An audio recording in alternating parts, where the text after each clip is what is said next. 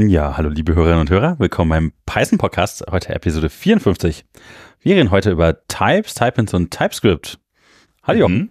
Hallihallo, willkommen Dominik und äh, Hallo Johannes. hallo Johannes. Hallo zusammen. Und hallo Ja. Stefan. Genau. Ja, hallo, Heute auch- Servus. Auch ein Gast heute? Genau. Genau. Ja, äh, wir freuen uns sehr, dass ihr alle da seid und ähm, fangen einfach mit News an, wie sonst auch immer. Ja, Ja, ne? würde ich schon sagen. Was genau. gab's denn Schönes? Äh, wer möchte anfangen? Soll ich? Ja, fang du mal an. Na gut. Äh, ja, also ehrlich gesagt, letztes Mal war nicht so lange her, daher habe ich ja nicht so viel gesammelt. Ähm, Python 3.12.1. Genau, das ist natürlich irgendwie, stand irgendwie dabei, so 400 Bugfixes und so, also ja, sollte man wahrscheinlich mal installieren und äh, meine Frage dazu wäre halt, äh, bist du jetzt schon umgestiegen auf 3.12, weil du wolltest ja immer nur die erste meiner Version abwarten, aber dann auch, Ja, also äh, noch nicht mit allen Sachen, aber mit vier Sachen. Okay, Also 3.12 ist bei 1 ist draufgekommen und äh, jetzt in meinem Systeminterpreter zum Beispiel ist jetzt auf 3.12.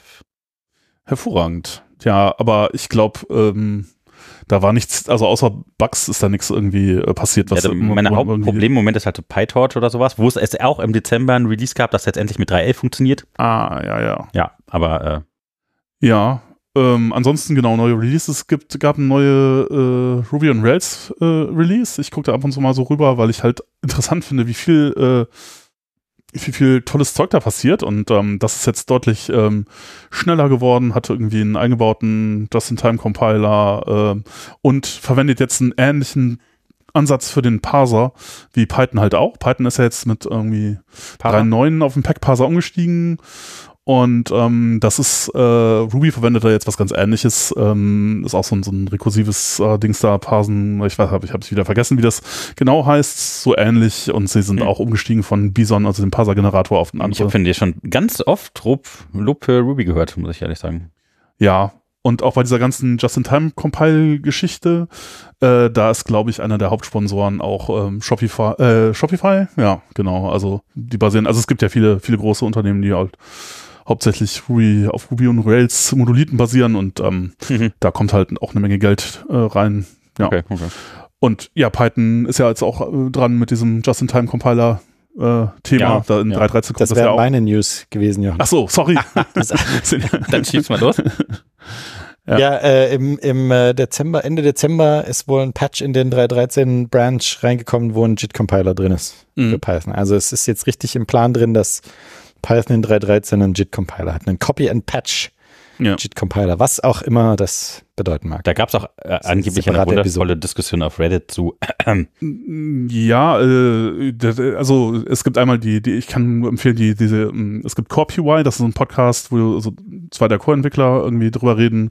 Da gibt es eine Episode zum Just-in-Time-Compiler und dann Von, ähm, äh, wer, wer sind dabei? Äh, Shannon und äh, Sean oder wie ist das? Nee, ähm, das sind ähm, Pablo Galindo Salgado, Mhm. der, der Release-Manager auch für die äh, für 3.13 und äh, Luca Schlanger, Ah ja. Mhm. genau. Und ähm, genau, die haben da einmal drüber geredet und äh, daher weiß ich auch, dass das ähm, das basiert hauptsächlich, also warum man das jetzt nochmal in Angriff nimmt, auf Geschichten, die in Lua passiert sind. Da gab es jetzt auch irgendwelche, na, ich habe jetzt wieder die, die Details vergessen, aber so Papers, äh, die sehr, sehr interessant aussahen und die halt vermuten lassen, dass man es relativ leicht äh, irgendwie auch für Python verwenden kann. Und ähm, ja, das ist halt ein, in Python, in, in, in Ruby, da werden überall diese Dinger jetzt gerade eingebaut. Und ähm, hier der, ähm, der wegen dem PyPy auch hier war schon, ähm, äh, äh, Ja. der meinte auch so, oh, er muss jetzt mal sein, sein äh, Commit-Bit äh, Ja, äh, wieder, wieder wie, hochfahren. wieder äh, quasi aus. ja, wieder es gab ja immer, dass, dass halt die neuen Versionen deutlich einfacher ein- zu implementieren sind bei PyPy, wenn das drin ist, was da an C-Extensions irgendwie dazukommen sollte, wollte, wenn ich das richtig verstanden hatte damals. Ja, also jedenfalls, der macht da jetzt auch mit und ähm, Ah, cool. das wird, das wird auf jeden Fall spannend. Also, Schnelles Genau. Python. Uh.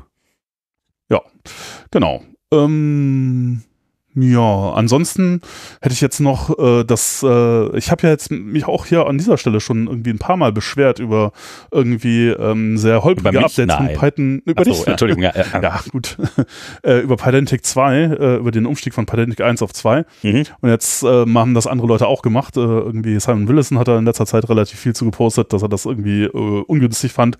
Und da habe ich dann auch so Sachen gesehen wie, es gab da ein Issue zu, wo dann einer von, von Netflix oder so in relativ freundlichem Ton zunächst schrieb irgendwie so, ja, also das macht bei uns sehr viel Arbeit und irgendwie, hm, das war jetzt alles irgendwie nicht so günstig. Und ich habe dann geguckt, der hat dann auch irgendwann beschrieben, welche Issues, die da reingelaufen sind. Und das war halt zum Beispiel auch einer von den Dingern, in die ich, äh, die ich da rein, reingerannt bin. Und ähm, ja, ähm, genau, der meinte dann so, tja, also sauberer wäre es gewesen, wenn man das Paket irgendwie umbenannt hätte oder so. Mhm. Und das wollten sie aber nicht machen. Und dann haben sie gesagt, nee, das geht auch so oder geht so. Und das ging alles nicht. Und es war relativ furchtbar. Also ähm, gerade wenn man eine Library ist, hat man damit halt ein großes Problem, weil man nicht kontrollieren kann, was in der Applikation die einen benutzt, halt äh, irgendwie für eine Pydantic-Version ist. Mhm. Und zum Beispiel Fast API hat damit auch ein Riesenproblem gehabt. Und wie die das dann letztendlich gemacht haben, ist, sie haben halt so einen Flag eingeführt, Pydantic V2 und machen dann jetzt gerade sowas wie if Pydantic V2 Bäh. 500 äh, Zeilen eingerückt, irgendwie Kompatibilitätslayer und dann else und dann sonst und das machen sie an mehreren Stellen und das ist wirklich das absolut schrecklich, ja, also naja, aber so sieht's halt aus. Also das war, dieses Update war nicht, äh, nicht wirklich hm. reibungslos, sondern da haben viele Leute irgendwie eine Menge Schweiß äh, gelassen. Ja. Also nicht durch.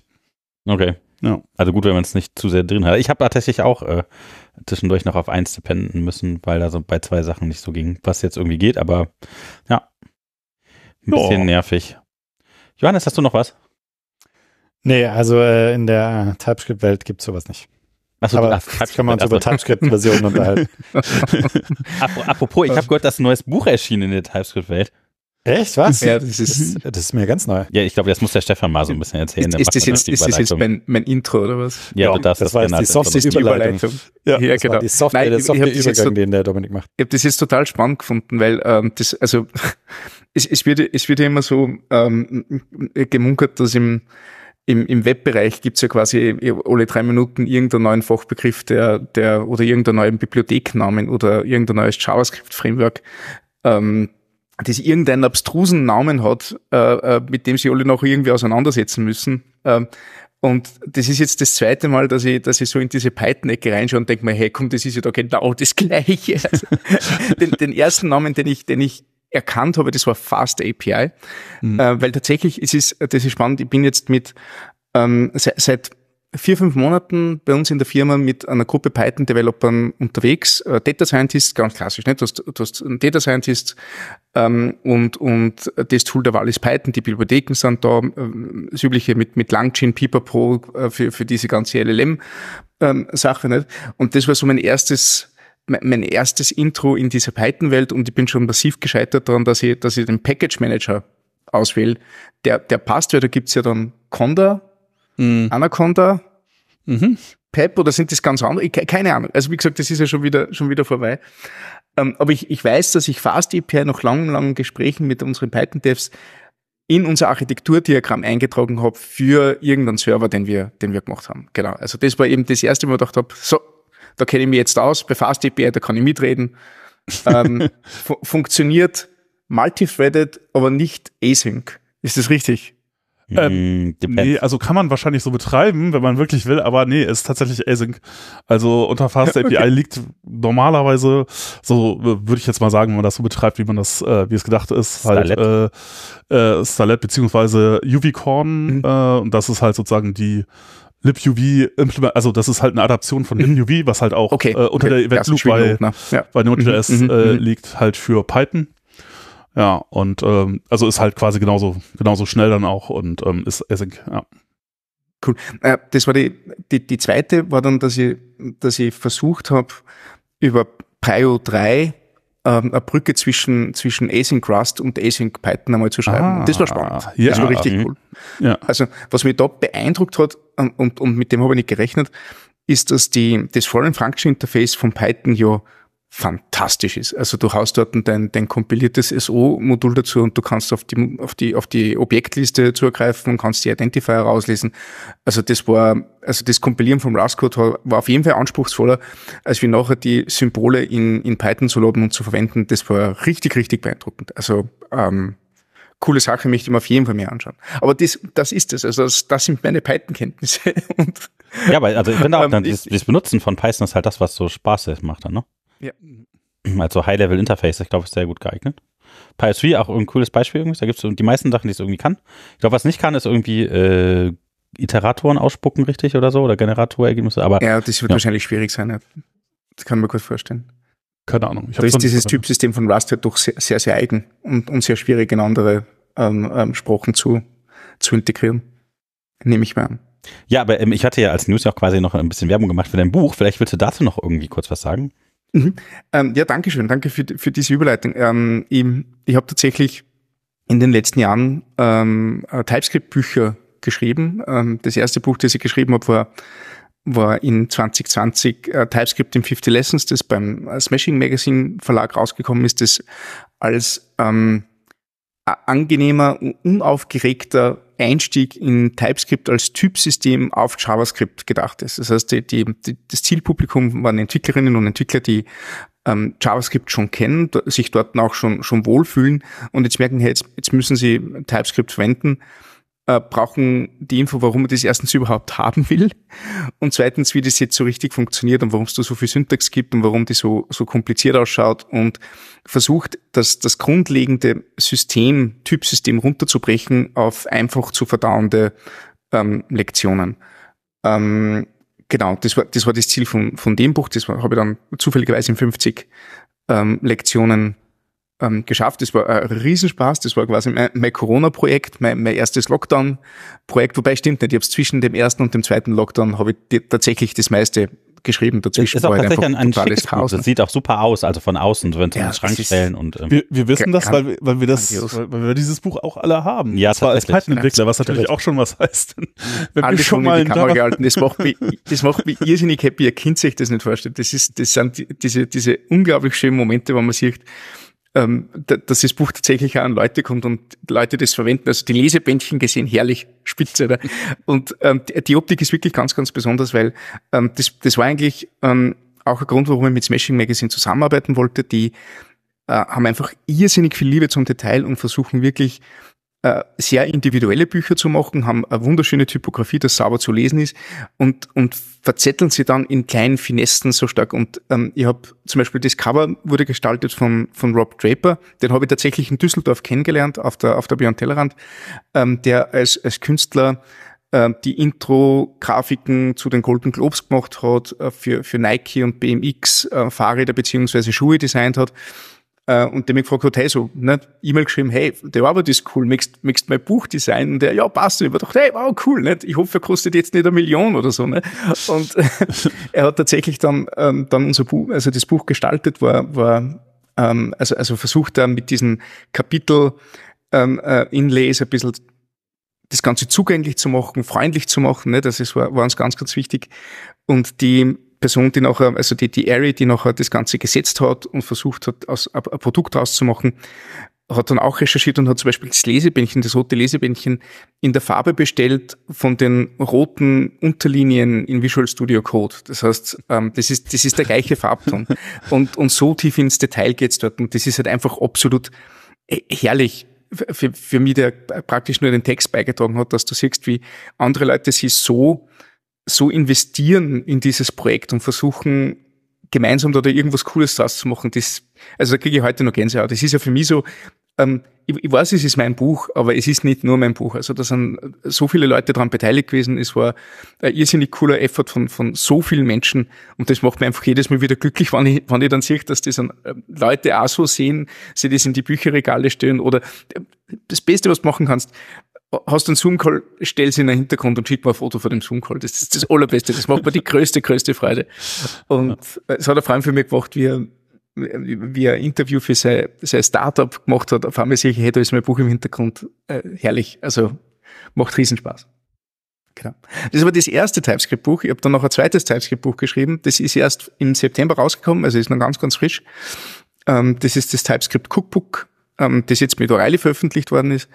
Ähm, das war, das war praktisch eine Auftragsarbeit. Also O'Reilly hat, hat so diese Acquisition Editors, die suchen halt nach potenziellen Autoren, schlagen denen Buchprojekte vor oder schlagen vor, hey, möchtest du zu dem Thema was schreiben? Ähm, und sie haben gesagt, sie wollen ein TypeScript-Buch veröffentlichen in diesem Stil wie TypeScript in 50 Lessons, ob ich mir vorstellen kann, noch ein solches zu schreiben. Ähm, und am Anfang haben wir gedacht, na, das geht nicht, ich habe jetzt schon ein Buch geschrieben, ich, ich habe halt einfach eine gewisse Ansicht, eine gewisse, gewisse Stimme, eine gewisse Idee zu dem Ganzen, habe aber gedacht, naja, man es ist so Reile, probierst halt einmal, dass du kurz ein Inhaltsverzeichnis unterschreibst, wie du dir ein zweites Buch vorstellen kannst. Und gerade habe ich, hab ich 100 weitere Einträge gehabt innerhalb von drei Stunden. Also ich bin mir am Nachmittag hingesetzt und gedacht, ups, wow, da ist ein Buch da. Ähm, und bin mit denen in einen Vertrag gegangen und habe halt dann versucht, den, den Nachfolger vom, vom TypeScript im 50 Lessons Buch zu schreiben. Wenn du in TypeScript im 50 Lessons lernst, wie das Typsystem funktioniert, lernst du im TypeScript Cookbook alle Dinge, die schief gehen können. Dinge, die, wenn du wirklich Programme damit schreibst, wo du merkst, hey, da passt gerade was nicht, da, da, da spielt das Typsystem nicht so mit, wie ich mir das denke, beziehungsweise brauche ich halt irgendeine Technik oder irgendein Prinzip oder irgendein ein Pattern, das ich anwenden kann, um einem gewissen Problem Moment, ähm, ich dachte jetzt, äh, so Typen hast du, damit nichts mehr schiefgehen kann. Und mit Typen, äh, mit sicheren statischen Typen sind die Sprachen immer Natürlich. ganz besonders gut. Genau, uh, da, schreibt man nur mehr Programme, die nur mehr funktionieren und man hat keine Bugs mehr und es ist super happy. Genau. Ja, ja, genau. Ja. Ja, also ich, ich finde, das ist eine super eine Überleitung tatsächlich auf das Thema, was wir heute machen wollen, oder? Ja. Hm.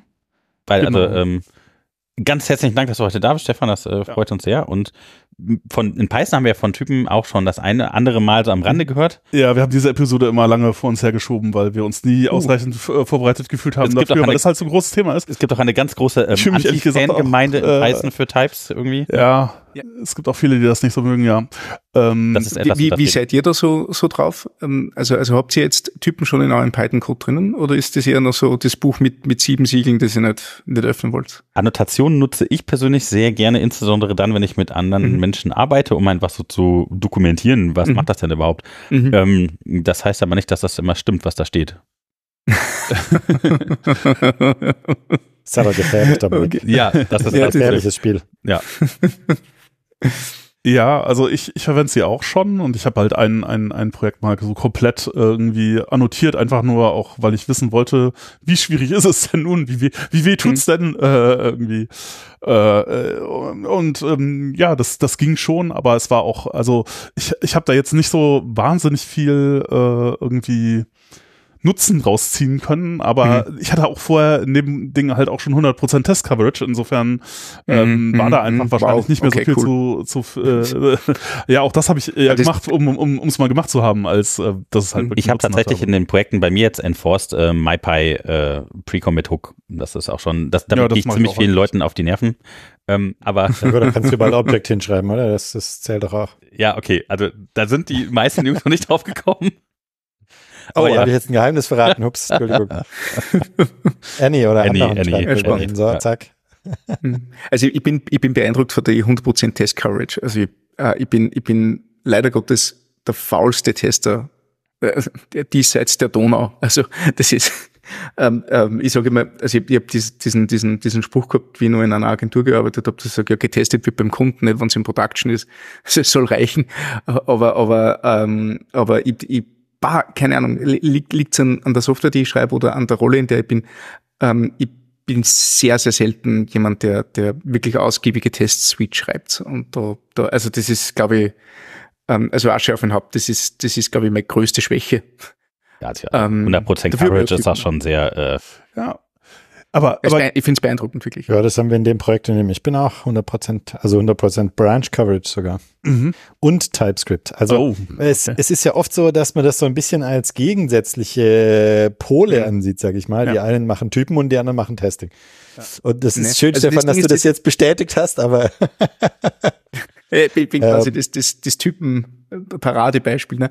Ähm, ja. Ich meine, das Ding ist das, ähm, äh, JavaScript und Python haben ja, haben ja ähm, die gleiche Eigenschaft, dass beides äh, in, in der Praxis dynamisch typisierte Sprachen sind. Sprich, natürlich gibt's Typen, sonst könntest du mit den ganzen Werten nichts anfangen. Es ist aber relativ egal, was das für ein ist. Du kannst dann ähm, ähm, ähm ein Number oder ein Integer einer, einer Variable zuweisen und im nächsten äh, Schritt ein String und keiner regt sich auf und keiner beschwert sich und das funktioniert halt einfach. Ne? Ähm, oder du kannst verschiedene Typen mischen, du kannst einen String mit einer Zahl kombinieren. Nee, das geht äh, in Python umgekehrt.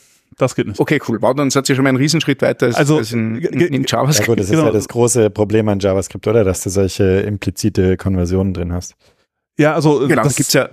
Das heißt dann immer weak getyped versus strong getyped, aber ich meine, ich weiß nicht, ob das ja, irgendeinen Sinn ergibt. Dynamic versus Static, aber diese ganzen also Bezeichnungen sind ja eher, alle nur so ein bisschen. Also die schöneren Bezeichnungen sind meiner Meinung nach äh, statisch und dynamisch, wo du einfach weißt, okay, ähm, definierst du den Typen im Vorhinein oder wird er definiert durch die Verwendung? Ähm, ähm, weak und strong, äh, also schwach und stark, ist, mhm. ist sind, sind sehr schwache Bezeichnungen meiner Meinung nach. Ja. Äh, C zum Beispiel hat ein, ein statisches Typsystem, aber ein sehr, sehr schwaches. Ob du jetzt einen Character hast oder ein Integer oder irgendwas anderes, es ist einfach komplett wurscht. Also du kannst alles damit und machen. kannst auch hin und her wechseln ähm, und kannst auch Bitfiddling mit allem möglichen Scheiß machen. genau, genau, genau. Wundervolle Bild. Und von dem, von dem her ist das, das Statische eigentlich das Wichtige, weil es ein bisschen eine andere ähm, Herangehensweise ans Programmieren ähm, voraussetzt. Du, du machst dir einfach mehr Gedanken über, ähm, über die, die mögliche Wertemenge einer Variable, bevor du einen Wert zuweist. Das schließt jetzt nicht aus, dass du sagen kannst, hey, du, du bekommst einen Typen durch Typinferenz. Das mache ich sehr, sehr gerne, weil ich sage, hey, diese Variable x ist drei und dann weißt du, dass das ein Number oder Integer oder was auch immer ist. Nicht? Das geht natürlich auch. Das machen auch moderne Programmiersprachen sehr, sehr, sehr gerne. Ähm, äh, äh, grundlegend, dass du halt mit wenig Annotation machen kannst. Nichtsdestotrotz ähm, definierst du Verträge zwischen Bausteinen deines Codes, zwischen den Functions, zwischen Methoden in deinen Klassen etc., in denen du sagst, du erwartest aber jetzt diesen Wertebereich und nichts anderes und du lässt auch nichts anderes zu. Ne? Und ähm, TypeScript ist meiner Meinung nach da sehr, sehr spannend, ähm, weil TypeScript halt versucht, eine sehr dynamische, dynamisch typisierte Programmiersprache und generell sehr dynamische Programmiersprache wie JavaScript in einer gewissen Art und Weise zu formalisieren. Also das Ziel ist ja jetzt nicht dort äh, an, äh, eine komplett neue Programmiersprache zu definieren oder zu entwickeln, sondern auf Basis einer bestehenden irgendwie äh, ein Regelwerk zu finden, damit alle beteiligten Programmiererinnen und Programmierer irgendwas zum Diskutieren haben und wissen, was da eigentlich vor sich geht. Nichts, nichts ist schlimmer, wenn du, wenn du äh, ähm, ein halbes Jahr, nachdem du dein Programm geschrieben hast, wieder zurückgehst und die fragst, hey, was war denn diese, diese Variable X nochmal? Nicht? Also was habe ich mir da eigentlich gedacht? Und dann hast du irgend so eine fette Wurst an Code und musst rauslesen, was du eigentlich damit machst. Ähm, und die, also das ist was, was, was mich immer kom komplett verwirrt hat, wie, also ich, ich, ich habe dann irgendein funktionales Programmierparadigma mal ausprobiert, viel mit asynchronen Promises gearbeitet in Node, äh, irgendwelche dynamischen Objekte gehabt, wo ich ständig neue Keys hinzugefügt habe und wieder entfernt habe. Und das war kurz und, und effektiv und schnell und schön. Und drei Monate später habe ich nicht mehr gewusst, was ich dort mache. Wenn ich das Programm heute lese, ich kenne mich nicht aus und ich würde es auch heute nicht mehr so machen. Einfach weil, weil ähm, ich, also gut österreichisch, sorry, Kraut und Rüben einfach zusammenschmeiß und, und, und hoffe, dass am Ende alles funktioniert. Und das ist gut für kleine Skripte. Das ist gut, wenn du irgendwie geschwind was, was runterhackst. Aber wenn ihr wirklich ähm, mit einem Team versucht, reale Software zu machen, dann ist das, glaube ich, der, die, die niedrigste Schwelle, die du hast, um zu dokumentieren, was jetzt von deiner Software und von den Nutzern deiner Software überhaupt erwartet wird. Und ich glaube, deswegen sind Typen so wichtig. Und deswegen, glaube ich, sind Typen auch in Python sehr, sehr interessant, weil du ja da die gleichen, äh, die gleichen Voraussetzungen hast. Also du, du, du mhm. musst ja wissen, ähm, was erwartet jetzt deine, deine Funktion dort? Und je mehr Bibliotheken das du hast, wie gesagt, ich habe schon gesagt, ich bin jetzt in diesem Langchain und LLM ähm, ähm, ähm, Wahnsinn irgendwie gefangen. Da hast du sehr, sehr komplexe Objekte, die du hin und her schickst. Nicht? Woher sollst du wissen, oder woher soll ich wissen, der, der kein Python schreibt, sondern nur liest, was da jetzt eigentlich erwartet wird und was ich da rauskriege. Ja, ne? das finde ich auch, also das ist tatsächlich so als Dokumentationstyp für Python ist das das, was ich auch am häufigsten gerne mag. Also in kleinen Closures, in kleinen Methoden oder Funktionen irgendwie die Argumente so zu annotieren, dass beim Lesen klar wird, was denn der Mensch da haben möchte, der diese API bereitstellt. Dass ich das irgendwie zusammengebaut kriege oder so oder verstehe, was er denn da braucht oder sowas. Das sehe ich anders. Ja, ich weiß ah. nicht so. ja, Aber deshalb bin ich ja heute hier. Ja, ja also, genau. Äh, Lieber Johannes. Also ich, ich finde das, äh, das Argument, was der, was der Dominik bringt, das stimmt, wenn man nur simple Funktionen hat. Also wenn man wissen will, was, ähm, ob da jetzt ein Integer oder ein String rein muss. Und man hat vier Parameter und die haben alle simple Typen. Aber für mich fällt es auseinander, wenn die Typen komplex werden, weil dann hast du irgendwelche benannten Typen, die irgendwelche interne Struktur haben, die völlig opak ist und dann hast du 17 verschiedene Varianten davon und am Ende weißt du genauso wenig, was da rein muss und was nicht. Mhm. Und, und das hat alles so seine Grenzen. Ja, ich habe äh, letzte Woche mit einem Freund äh, äh, telefoniert, da haben wir uns auch kurz über, über äh, Type Annotations unterhalten. Und der meinte so, ja, schön und gut und ich sehe die Vorteile und so. Ich find's einfach irgendwie hässlich, weil irgendwie okay, das ist die Idee, ein gutes Argument. Die Idee, ja, äh, okay, äh, das ist eigentlich alles gesagt. Ästhetik ist immer das Argument. Ja. ja. Ähm, IDE kann damit was anfangen oder so, wenn man das jetzt anguckt, der meinte so, ja, dann hat man bei den ganzen modernen Libraries heutzutage, dann hast du da irgendwie Funktionen und da hast du pro, äh, pro Zeile einen Parameter, weil da kommt immer der, der Name des Parameters, dann kommt halt die Typannotation, die einem nicht viel sagt, und dann kommt nochmal ein Kommentar, der erklärt, was die Typannotation einem eigentlich sagen will. Und das dann so untereinander. Da meint er so, das erinnert mich total an, an C-Code aus den 80ern. Ich, ich weiß nicht, das ist, ich mag das nicht. Das ist nicht Python.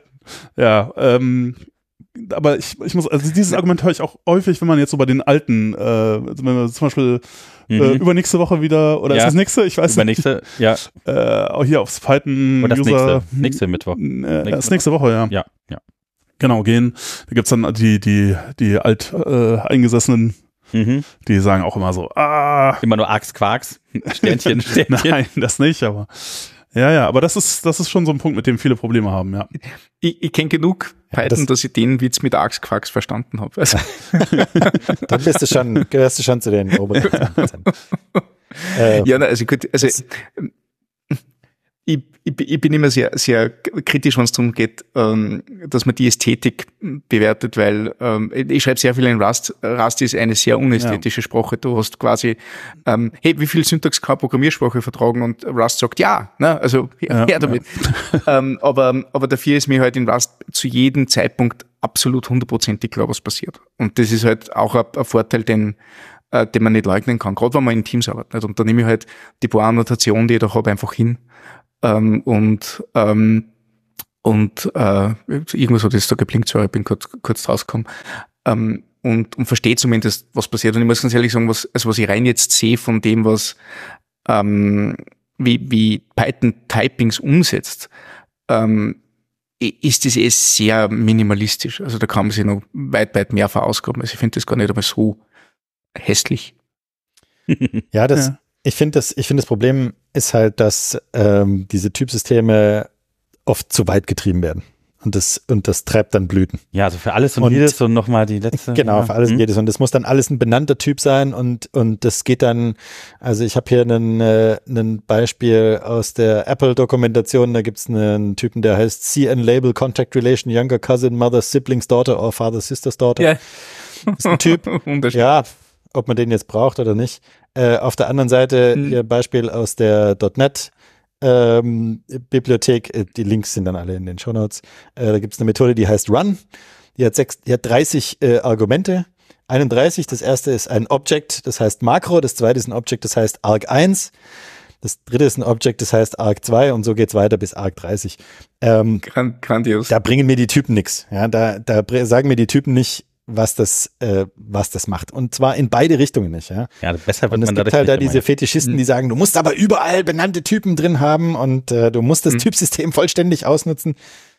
Mhm. Und ja, das geht mir ja. genauso auf den Senkel wie die alten Herren, äh, die dann sagen, nein, äh, Typannotation ist ekelhaft und hässlich und wie in den 80ern. Also mhm. irgendwo in der Mitte ist dieses Maß und ähm, Du hast mich gerade an was Wunderbares erinnert. Ich bin, ich bin ja ähm, in, in einer Java-Welt groß geworden und, oh, und, oh, und, und, und habe geliebt dort.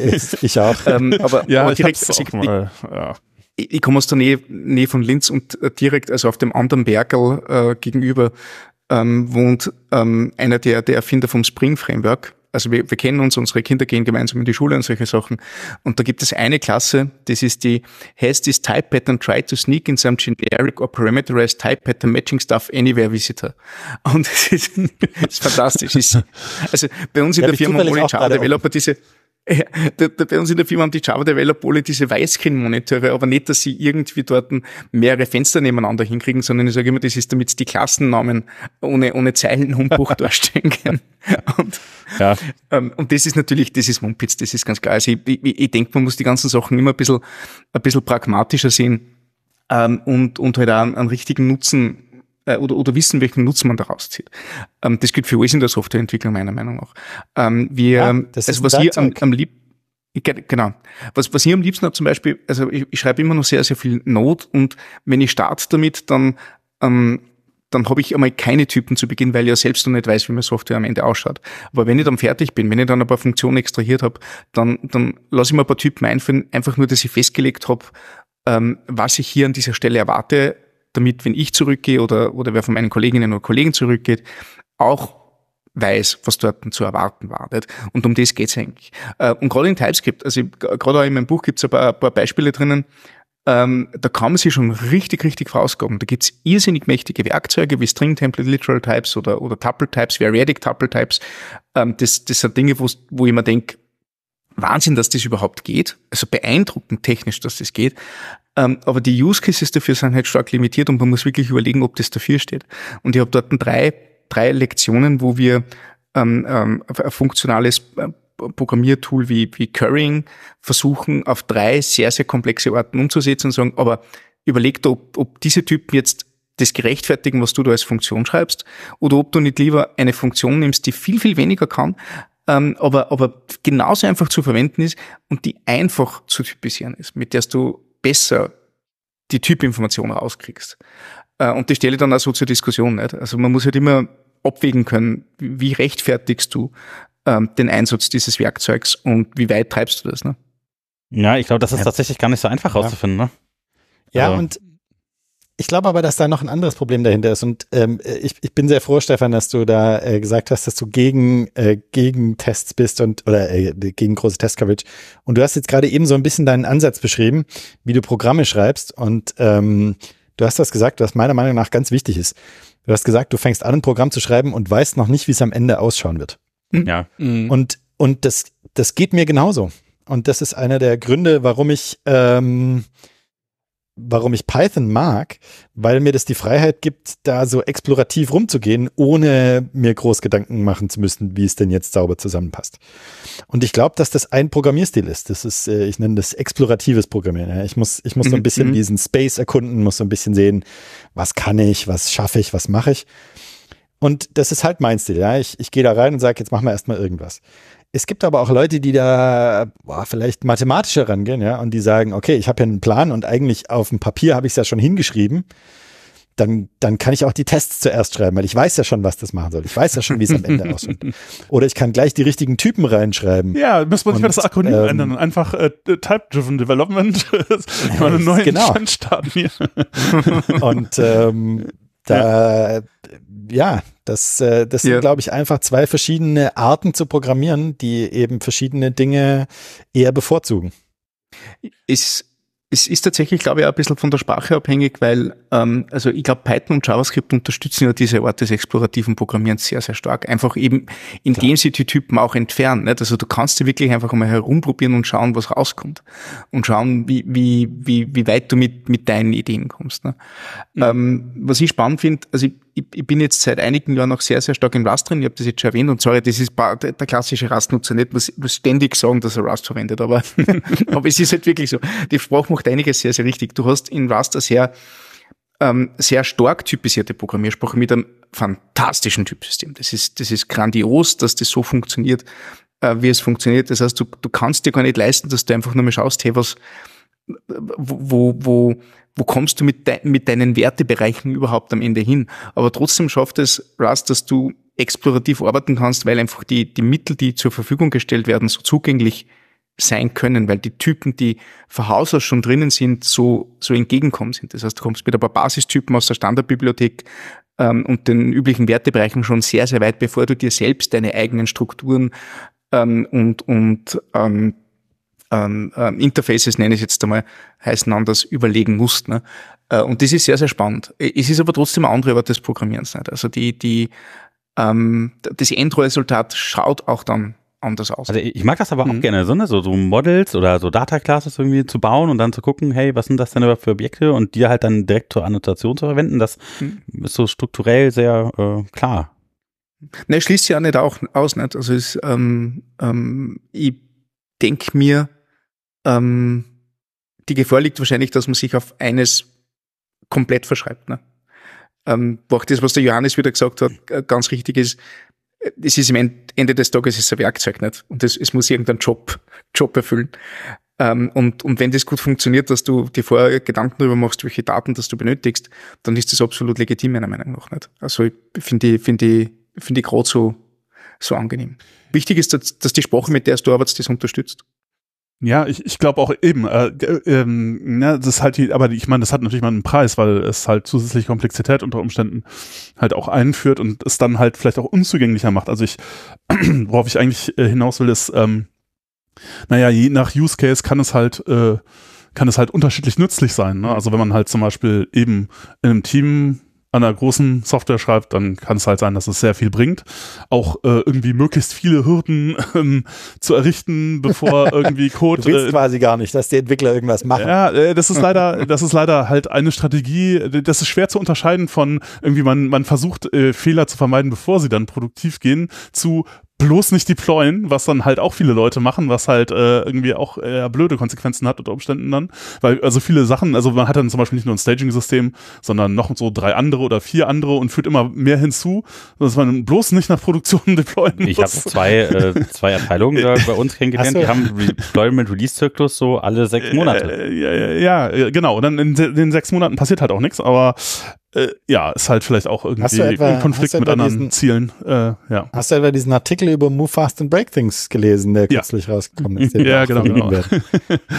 ja, richtig. Und ähm, genau, also an der Stelle macht es ja vielleicht, äh, wenn man in so einer Situation ist, äh, sehr viel Sinn, da äh, von den Leuten zu verlangen, dass sie sich erst Gedanken machen und dass halt man versucht, möglichst viele Fehler äh, zu fangen, bevor sie halt in der Produktion aufschlagen, weil da ist es halt viel teurer, sie halt zu entfernen als, äh, aber, aber es kann halt total anders sein, wenn jetzt jemand zum Beispiel, und das ist halt eine der Stärken bei, äh, bei Python, bei JavaScript auch äh, ein bisschen anders, ähm, dass, dass es halt vor allen Dingen auch von Leuten benutzt wird, die sich selber gar nicht als professionelle Programmierer sehen mhm. würden, sondern die eher sagen würden, naja, ich bin eigentlich eher so, so äh, Data Scientist oder ein, ein, ein Analyst oder sowas oder halt irg irgendwie jemand, der irgendwie, keine Ahnung, Roboter irgendwie dazu bringt, irgendwie lustige Dinge zu machen oder sowas.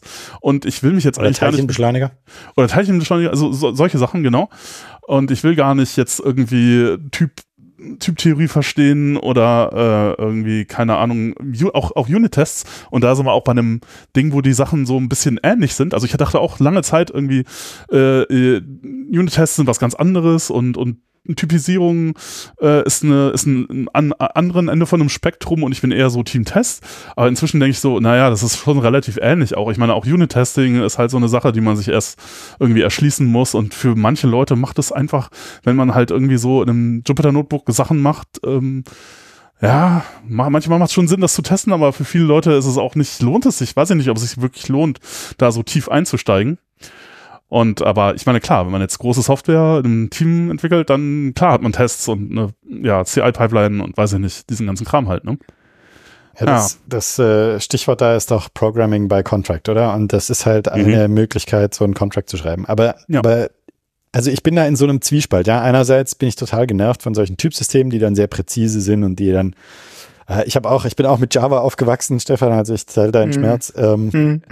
und dann, dann, dann wirkt man sich ab und macht ein Pair aus int und, und String und dann weißt aber nicht, wie du an den mhm. zweiten drankommst und ah, es ist alles ganz schön. Mhm. Ähm, aber auf der anderen Seite äh, gibt es nicht die Möglichkeit zu sagen, ganz triviale Sachen zu sagen. Ja, zum Beispiel, hier muss eine Zahl rauskommen, die immer größer ist als null. Äh, oder, oder immer kleiner als null. Größer als null geht ja tatsächlich noch, aber äh, kleiner als null kannst du nicht sagen. Du kannst nicht sagen, hier muss was rauskommen, was zwischen null und eins liegt. Und, mhm. und das ist mhm. irgendwie so, ein, so eine weirde Sache. Die, ich bin dann so im Zwiespalt. Ich hätte gerne keine Typsysteme, aber wenn ich Typsysteme hätte, hätte ich gerne so welche, die so exakt sind, ja. dass ich sowas sagen kann. Und dass mir dann auch der Compiler sagen kann, ah, Moment, hier rufst du eine Funktion aus mit einer Zahl, die zwischen 0 und also 1 sein kann, aber die quasi. muss zwischen 0 und minus 1 sein. Du wolltest nee, das ist nicht Validierung, sondern das ist Nee, das sind sogenannte Value Types. Das kannst du auch in ein Typsystem reingießen, wenn du das möchtest. Ähm, ja, das hat nur kenn, hast du, hast, quasi du keine Sprache? Sprache. Kann, also ich glaube, ich habe eine mal gesehen. Ja, Eifel. Idris, ja genau. Äh, ja. Nee, ja, also grundsätzlich im funktionalen Programmierbereich hast du das, hast ja? du das. Ja, es gibt da so ein paar häufig, aber es, ja, aber aber ich, ich würde mal annehmen, nicht in in den populären oder weit verbreiteten nee, Programmierungen. Nicht in denen, die man benutzt irgendwann. Ja, genau. Oder die man schon mal gehört hat. ähm, aus einem ganz einfachen Grund, weil du halt unter, unter den äh, Wertebereichen von einer Zahl halt tatsächlich irgendwelche Bytes liegen, die von, von einer CPU ausgelesen werden. Nicht? Also das, ähm, ähm, ja, klar. Du, wenn, wenn dir das Typsystem das erlaubt, dass du dort irgendwas zwischen minus eins und plus eins zum Beispiel definierst oder mein Gott, äh, eine ganze Zeit zwischen 25, was auch immer, ne? ähm, dann, dann schiebst du die Validierung ja nur an eine andere Stelle. Ne? Ähm, und, und, ja gut, aber das machst du ähm, mit dem Typsystem generell, oder? Also ich meine, der, sobald ja, der TypeScript-Compiler durch ist, ist ja weg. Das, das, ist, das ist sehr richtig, genau. Das ist sehr richtig. Ich glaube in Python genauso, ne? wenn ich mich nicht täusche. Ja, äh, generell. Also ja, in Python also, die Annotation erstmal gar nichts. Genau, das ist, also das ist in Python auch so leicht anders. Das wissen auch viele Leute. Ja, das ist ganz, das ist halt, wenn man zu den praktischen Dingen kommt, die halt damit problematisch sind. Also ich bin ja häufiger auch irgendwie in unterschiedlichen äh, äh, irgendwie Firmenkontexten da so unterwegs und ähm, das, was ich in letzter Zeit halt häufig sehe, ist halt sowas wie Leute annotieren halt irgendwie ganz viel aber äh, sie haben keinen statischen Type-Checker, der da drüber laufen würde. Und in Python ist halt auch keiner eingebaut, was vielleicht auch nicht so gut mhm. ist. Äh, mhm. Und man müsste mhm. da, und dann, dann, dann mache ich dann sowas wie, ich lasse mal MyPy drüber laufen und die Leute verwenden alle TypeDict und sowas und denken halt, ja, das überprüft jetzt, ob meine ganzen Werte da so, äh, also meine ganzen Werte in dem Dict halt so den, das richtige, den richtigen Typ haben und so. Und Python selber macht da gar nichts. Das überprüft überhaupt nichts. Es ignoriert die, die Annotationen einfach. Mhm. Ich lasse dann MyPy drüber laufen und kriege dann so 400 Fehler.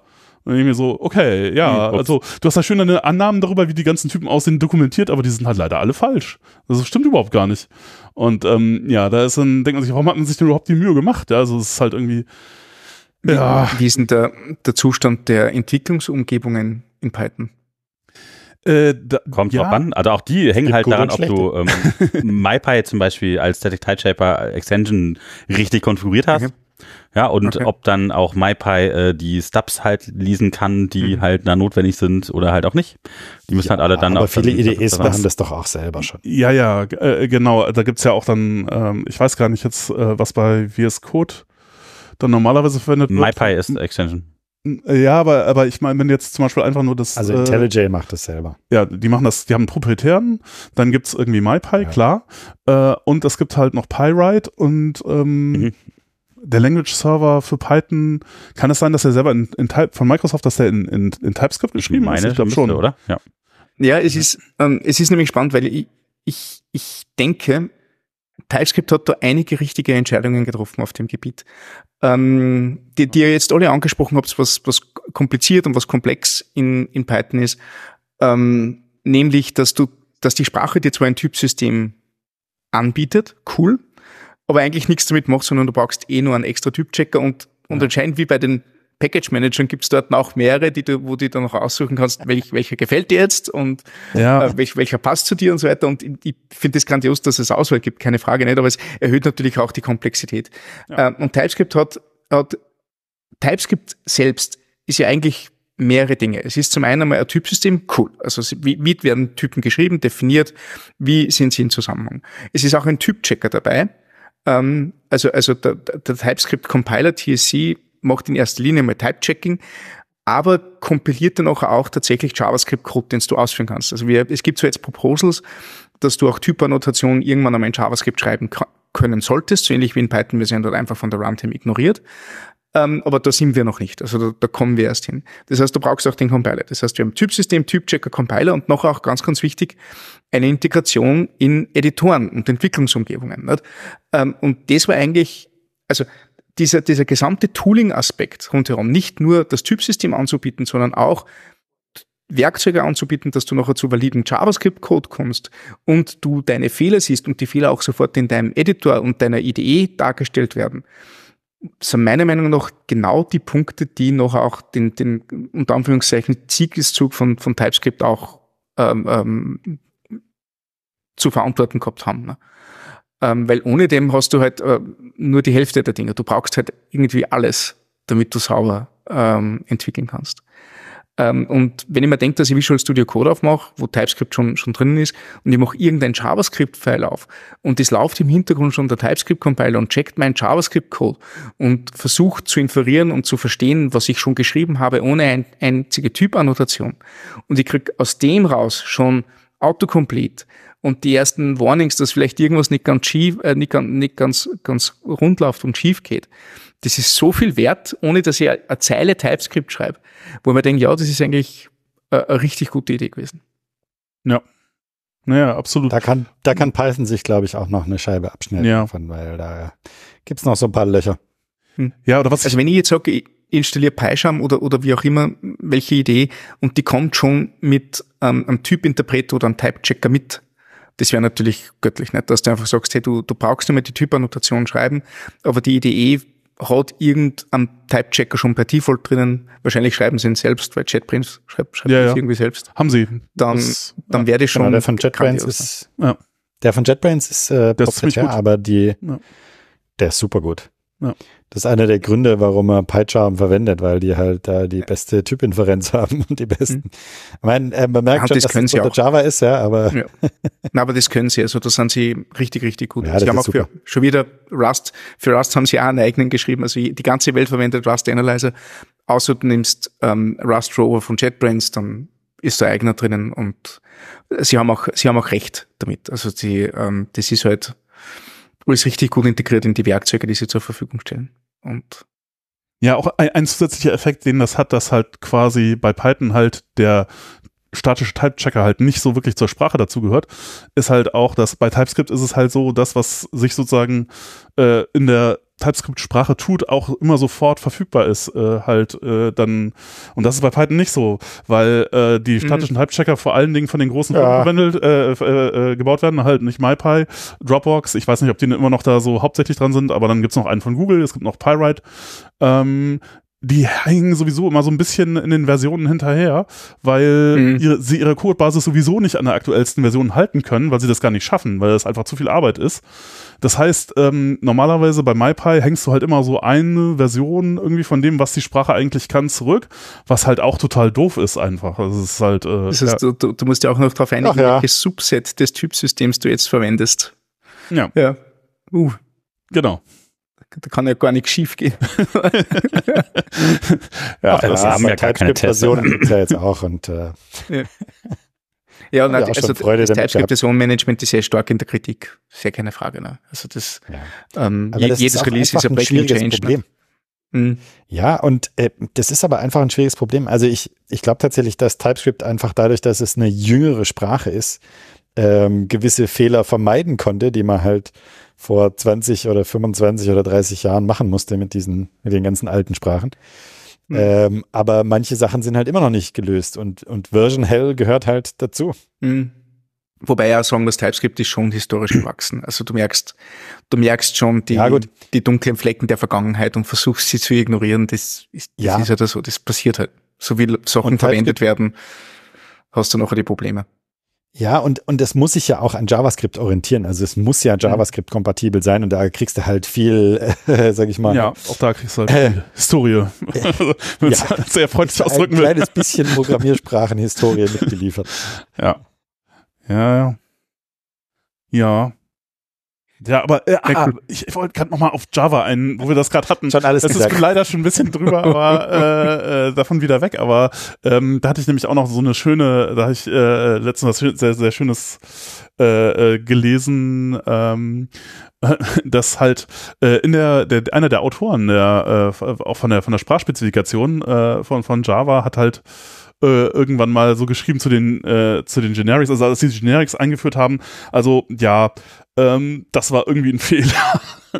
so. Na, und, das ist und, und, dann hat er irgendwie noch äh, in, in, dem Buch selber findet man auch irgendwo so eine sehr schöne schöne äh, Fußnote. Ähm, äh, ja, wo, wo, wo halt quasi die, äh, äh die ähm, äh, Annotation von, von Inam, äh, äh, Inam ist auch in Python ein Problem, aber in, in Java halt auch. Und Inam ist halt irgendwie äh, definiert als, ich, weiß, ich suche gerade, ob ich das hier finde, ah ja, genau, äh, ähm, ist eine generische Klasse definiert als Inam, Spitze Klammer T, Extens Inam, Spitze Klammer T, Klammer zu, Klammer zu. Also diese ähm, rekursive Definition ist halt so ein bisschen äh, schwierig zu verstehen. Wir haben inzwischen aufgegeben, es zu versuchen, Leuten zu erklären. Äh, es gibt irgendwie Spezialisten, äh, die uns versichert haben, äh, über äh, Typtheorie, die uns versichert haben, dass das schon alles okay ist und kein Problem. Mhm. Und wir sollen uns einfach nicht so viel äh, Gedanken drüber machen, äh, was wir sehr gern annehmen. und äh. äh das Spannende ist ja bei den, bei den Java Generics, dass die als, als einziges Element im Typsystem von Java keine Auswirkungen auf die Gestaltung der Laufzeitobjekte haben. Also das sind auch so, so äh, nach dem Compile-Schritt wird das einfach entfernt und nie wieder angesehen. Und das ist halt das, das Beeindruckende dran. Also das war halt auch so, oh shit, das brauchen wir jetzt, wir müssen das jetzt machen im Release 1.5, glaube ich, war das. Mhm. Ähm, und das war die einfachste und, und unproblematischste Art, wie wir dazu kommen. Ne? Ähm, und, und alle Implikationen, die das hat, die werden bis heute mitgezogen. Du kannst quasi generische Klassen nie wirklich optimieren. Geht einfach nicht. Was, mhm. was halt spannend ist, weil die hast du halt überall. Du hast überall Generics drin. Ähm, deswegen werden auch ähm, äh, oft nur in der Standardbibliothek das, das, das generische Object verwendet, anstatt dass du einen generischen Typparameter hast. Ähm, und was ihnen mit ihnen sein können, ist, was ich sowieso nicht. Also ich, ich habe das gesehen bei, bei unseren Kollegen und das ist das ist kein Inam, das ist ein also ich ähm, finde, das ist eigentlich jetzt ein guter Zeitpunkt, um nochmal so ein bisschen zu erklären, worum es überhaupt geht und was alles so drin ist. Wir sind jetzt auch schon auf so einem relativ hohen Fluglevel mhm, unterwegs, ja. aber wir haben auch äh, eine, äh, viele Menschen, die uns zuhören, die vielleicht noch gar nicht wissen, was denn ein Generic überhaupt ist. Und äh, vielleicht oder, sollten wir das einmal kurz. ja, oder, oder, wissen wollen, aber jetzt kriegen sie es halt mal gesagt. Ja. ja. Im es gibt auch Generics in, in Python. Ne? Ja, ja. Mit, mit, ja, genau. Uh, hu, ja, wo, wo fangen wir da an? Ja, aber ähm, also das ist ja, das ist, also diese Generics in den Typannotationen, das ist ja wirklich nur sehr instruktiv, nur sehr so vage mhm. gesagt. Das, äh, mhm, das ist mhm, keine, da ist die Erasure ja noch viel größer. Ähm. also, dann, äh, Johannes, willst du denn noch was, was, was ist denn bitte ein Generic, bitte? Ähm, ein Generic ist eine Spezialisierung eines Typen äh, anhand eines anderen Typen. Und das klassische Beispiel ist da die Java-Liste. Äh, in Python hast du ja eine Liste, die, ähm, sag ich mal, dynamisch typisiert ist. Das heißt, wenn du eine Liste hast, kannst du da eine Zahl reintun und einen String und, ein, und, und äh, eine und, komplexe Zahl und ein Objekt und noch eine Liste ist immer sehr unterhaltsam, wenn man das in den, wenn ich das in den äh, Seminaren mache, wenn ich den Leuten Programmieren beibringe, die vielleicht schon mal eine Programmiersprache gesehen haben oder die schon was davon gehört haben, und dann zeige ich hier so, jetzt kannst du da, du kannst noch eine Liste auch reintun oder Dictionary kannst du auch einfach in deine Liste reintun. Und äh, in Java geht es nicht. In Java hat jede Liste einen Typen. Das heißt, du kannst, ähm, wenn du einfach nur List sagst, dann meinst du List von Object. Das heißt, alles, was du da reintun kannst, ist Object. Aber Du kannst diese Liste ähm, spezieller gestalten, indem du eben diesen Generic-Mechanismus verwendest und sagst, du hast jetzt nicht eine Liste von Object, sondern du hast eine Liste von String. Das heißt, der Compiler weiß an bestimmten Stellen, dass dieser Typ, den du da hingeschrieben hast, der vorher vielleicht nur ein Platzhalter war, ähm, in TypeScript verwendet man dann oft T oder K oder V, das ist auch äh, in Stefans Buch, äh, kommt es mehrmals vor. Ähm, dass du dann eben zu einem bestimmten Zeitpunkt diesen generischen Typen ersetzt durch einen konkreten, konkreten Typen und sagst, okay, ich habe jetzt hier nicht eine Liste von Object, sondern ich habe ganz klar eine Liste von String. Und dann kann der Compiler oder eben das Typsystem überprüfen, ähm, dass du da tatsächlich lauter Strings drin hast. Der Code, den du da ausführst, ist genau der gleiche, aber du hast jetzt eben einen spezifischen Typen für eine Liste von Strings gemacht. Und das hat gewisse Vorteile, zum Beispiel, wenn du da ein Objekt rausholst, ähm, kriegst du dann halt eben nicht nur ein generisches Object zurück, sondern du kriegst dann tatsächlich einen String zurück. Das ist der große Vorteil, den du in Java davon hast, dass du diese Accessor-Methoden hast, die dir die spezifischen Sachen äh, rausgeben. War das, war das korrekt äh, erklärt, Stefan? Ist cool, Als super, Experte. genau das. Also, na, äh, gut, Experte. Bestätigt. Ich sage, ich bin nie Experte, ich bin einfach nur laut genug und schreibe den ganzen Mist auf. Aber, ja, gut, aber das, ist, das macht dich zum Experten. Aber nein, das, das, das beschreibt es ziemlich gut. Also du kannst halt mit, mit, ähm, mit Typparametern dir die Entscheidung auf den, den tatsächlichen Typen für später aufheben. Das ist das, was dort passiert. Ne? Ähm, und eh, wie du sagst, dann, dann wird es halt eine Arraylist von String oder eine Arraylist von, von, äh, von Integer ähm, und du substituierst diesen Typparameter mit einem konkreten Typen und kriegst noch auch ähm, ähm, solche konkreten Typen wieder, wieder retour.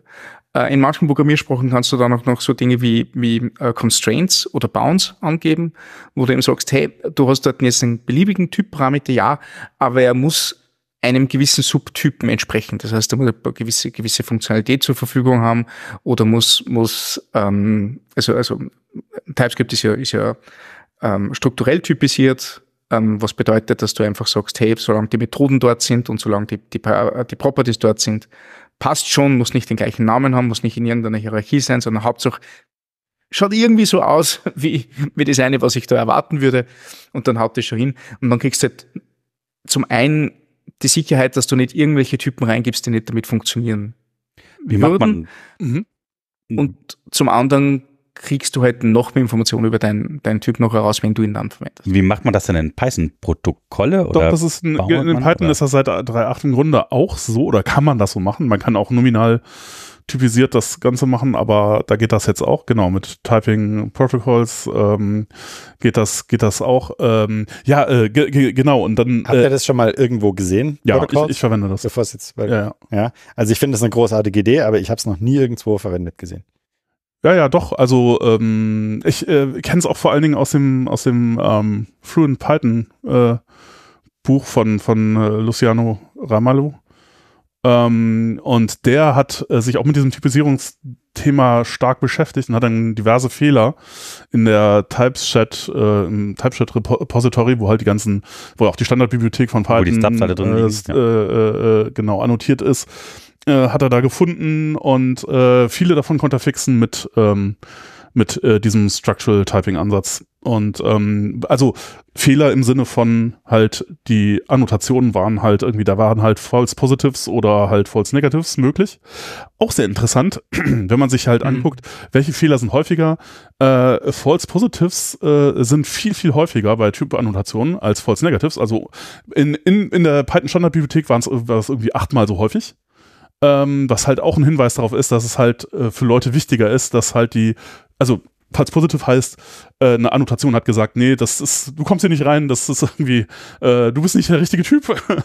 Dein Typ ist hier nicht, äh, nicht, nicht gefragt. gefragt das. äh, sozusagen, obwohl es eigentlich doch äh, okay gewesen wäre. Und äh, also offenbar äh, ist, ist es halt äh, irgendwie so mehr opportun, irgendwie auf der Seite von äh, strikter zu sein, zu irren, als umgekehrt. Ähm, äh, was ja auch so ein bisschen vielleicht äh, damit zusammenhängt, welche Leute das, für welche Leute das halt vor allen Dingen gut ist, nämlich die, die halt versuchen wollen, möglichst viel da draußen zu halten. Und wenn sie ein bisschen zu viel draußen halten, ist es besser, als was durchzulassen, was halt dann irgendwie knallt zur Laufzeit. Hm. Das wäre dann falls negativ. ja, äh, äh, genau. Und äh, äh, ja, der, der hat, der hat da das also äh, lang, lange erklärt in, in, in dem Buch und da habe ich das halt quasi her. Und ähm, ja, ich finde das eigentlich sehr nett, weil damit kann man im Grunde genau das gleiche machen wie in TypeScript mit diesen Intersection und Union Types. Mhm. Äh, was ja auch irgendwie so, das ist halt so äh, sehr cool eigentlich, dass das geht. Und ähm, das geht halt, wenn man jetzt so äh, mit, mit, mit Abstract Base Classes das Ganze macht und nominal, geht das halt nicht so richtig. Äh, ja. Und ähm, aber äh, ja. das Problem ist, wenn du nominal arbeitest, du brauchst da auf dem Schlocker Hierarchie auf, aber ja. wenn, wenn die implizit ist durch, durch die Basistypen, die du definierst. Und das kannst du sehr, sehr schön und elegant umschiffen, indem du sagst, hey, ähm, alles, was ich erwarte, ist einfach nur, dass das Ding so ausschaut oder, oder diese, diese Werte und Eigenschaften hat, die ich von, die ich an dieser Stelle erwarte. Ne? Ja. Ähm, ähm, Methodennamen, Rückgabewerte, Property, äh, Typen etc. Ähm, und äh, ich, ich sage mal, in Programmiersprache wie JavaScript wäre gar nicht anders zu typisieren gewesen. Äh, oder, oder es wäre gar nicht möglich gewesen, die anders zu typisieren als wie mit einem strukturellen Typsystem, weil sonst praktisch kein Code mehr funktioniert hätte, den du irgendwie geschrieben hast. Ne? Und das war immer so Designprinzip von TypeScript, dass sie sagen, hey, wir wollen bestehenden JavaScript-Code unterstützen und mögliche Fehler äh, herausfinden und nicht einfach nur ähm, aufgrund von arbiträr geschaffenen Hierarchiekonstrukt sagen, das passt oder passt nicht. Und ähm, ich glaube, dass, es kann mir gut vorstellen, dass das Python auch stark hilft. Ne? Ja. Definitiv. Ja, das ist jetzt also seitdem, also ich meine, ist es auch in, in glaube ich, äh, äh, in, in Go ist das ja auch so, mit den Interfaces in Go verhalten sich im Grunde auch so. Du, ähm, genau, du, impl du, implementierst implizit Interfaces, wenn die Methodensignatur gleich ist, genau. Ja. Dann, dann bist du kompatibel zum Interface. Mhm. Ja. Ja, und äh, also ne, ich, ich verwende das tatsächlich. Ich glaube auch, dass es halt, das ist eigentlich sozusagen das, wo es, wo es dann anfängt, Spaß zu machen. Weil ehrlich gesagt, mit den, mit den Hierarchien, Klassenhierarchien und so, das ist nicht so meine, meine Vorstellung von Spaß. Ja, also das, ist, das, das, das haben wir jetzt gemeckert, äh, Clusters und so, ja. Ja, ja du, du hast ganz recht, Johannes. Das ist das, was, was oder ich glaube, es war Johannes. Oder was? Ja, genau, ja, das genau. ist das, was das, natürlich passiert. Du hast Klassen und ja. dann hast du Hierarchien davon und dann benutzt du die und fertig. Das, das, das ist, dem Konstrukt falsch. zu schulden. Ne? Ja. Hm. Und, und da kann das Konstrukt auch nichts dafür. Das ist, das ist halt einfach so. Also, nee, und es liegt halt ähm, auch nahe, ja. Du hast schon, du hast schon hm. diese Hierarchie und dann benutzt du sie halt auch weiter. Du hast schon die Struktur, also nehmen wir sie. Ja. Ja, ja. Aber das ist dann eben das Problem, worauf du dann triffst. Ja, du, du kommst an eine Stelle, wo du weißt, äh, hier muss ich jetzt eigentlich nur addieren, aber der Typ, den du verlangen musst, ist halt irgendein ganz wilder oder ein ganz abgefahrener oder irgendeiner, der wo ganz anders in der Hierarchie drin ist. Und das, ähm, genau. Was, was mir sehr, sehr gut gefällt ähm, am, am Python-Typsystem, was ich gesehen habe, nur durch, durchs drüber, drüberfliegen, ist dieses New-Type-Konstrukt, äh, mhm. wo du sagen mhm. kannst, hey, es gibt schon einen bestimmten Typen und ähm, das vielleicht sehr, sehr freigebig, das ist vielleicht ein Integer oder ein String oder was auch immer, aber du kannst ihm noch dieses eine Label verschaffen, damit du jetzt nicht irgendwelche unterschiedlichen Integer-Werte durcheinander kriegst oder irgendwelche Objektwerte, die, die ähnlich sind, durcheinander kriegst. Ähm, weil strukturelle Typsysteme funktionieren halt immer bis zu dem Grad, äh, Grad was du sagen musst, hey, aber dieses eine Ding will ich da jetzt nicht herinnen haben, weil ich erwarte doch etwas anderes und kann das durch das Typsystem nicht so ausdrücken. Mach das New Type, dann wird es explizit und dann kannst du genau sagen, hey, an dieser Stelle ähm, erwartest du etwas, was so ausschaut, aber es muss doch etwas anderes sein. Und das finde ich eigentlich ganz, ganz, ganz brauchbar. Das ist, äh, genau, das, das benutze ich, äh, das benutze ich genau für diesen Use Case, dass man halt ähm, äh, oft äh, quasi sowas, äh, zum Beispiel Integer möchte man einschränken von der Range, mhm. aber das kann man im Typsystem nicht so richtig ausdrücken. Und ich finde, dann reicht oft schon, äh, um den gleichen Effekt zu haben, im New-Type einzuführen. Also wo, wo ich das dann halt zum Beispiel äh, aktuell brauche, ist halt, ich habe halt ein Jahr und ich weiß, dieses Jahr ist halt nur von 2025 bis 2040 mhm. oder irgendwie sowas. Mhm. Und ähm, äh, ich, mir, mir reicht im Grunde, wenn äh, ich, ich, ich äh, mache das gar nicht über das Typsystem, dass diese Range dann sozusagen abgesichert wird. Aber allein, dass ich, dadurch, dass ich sage, ich definiere den New Type, äh, New Type hier, der halt eigentlich ein Int ist, kann mir der Type-Checker sagen, äh, wenn ich irgendwie mal ein anderes Int da reingesteckt habe, was ich nicht mal als Ja irgendwo anders deklariert habe, und kriegt dann sozusagen den Effekt, dass wenn da irgendjemand irgendwas reinsteckt, was kein Ja ist, dann gibt's halt auch ein, äh, sagt der Type-Checker halt schon, okay, nee, das, das mhm. sieht nicht mhm. gut aus. Und äh, so kann man sich halt das sozusagen so ein bisschen ähm, ja, herbei emulieren, dass man äh, irgendwie damit auch ja. überprüft, ob das äh, inhaltlich Sinn macht. Ja. Hm. Das Aber noch cooler wäre es natürlich, wenn du auch die Werte angeben könntest. Entschuldigung, Stefan. Ja, stimmt. ja. Nein, also gerade mit dem, also in TypeScript kannst du das ein bisschen. Du kannst, du kannst teilweise Werte oder, oder geringere Wertbereiche definieren. Also in TypeScript ist es das Spannende, ähm, wie in jedem Typsystem, du hast ähm, Wertemengen und du definierst ja nur, ob dieser eine Wert, den du hast, jetzt in diese Menge passt oder nicht. Ähm, das sind sehr große Mengen zum Teil, String, Number ähm, ähm, oder, oder alle Objects. Zum Teil sind sie halt auf deine Objekttypen ähm, heruntergebrochen, wo du sagst, diese, diese Kombination an Properties, die gewisse Typen haben, erlaubst du dort oder nicht.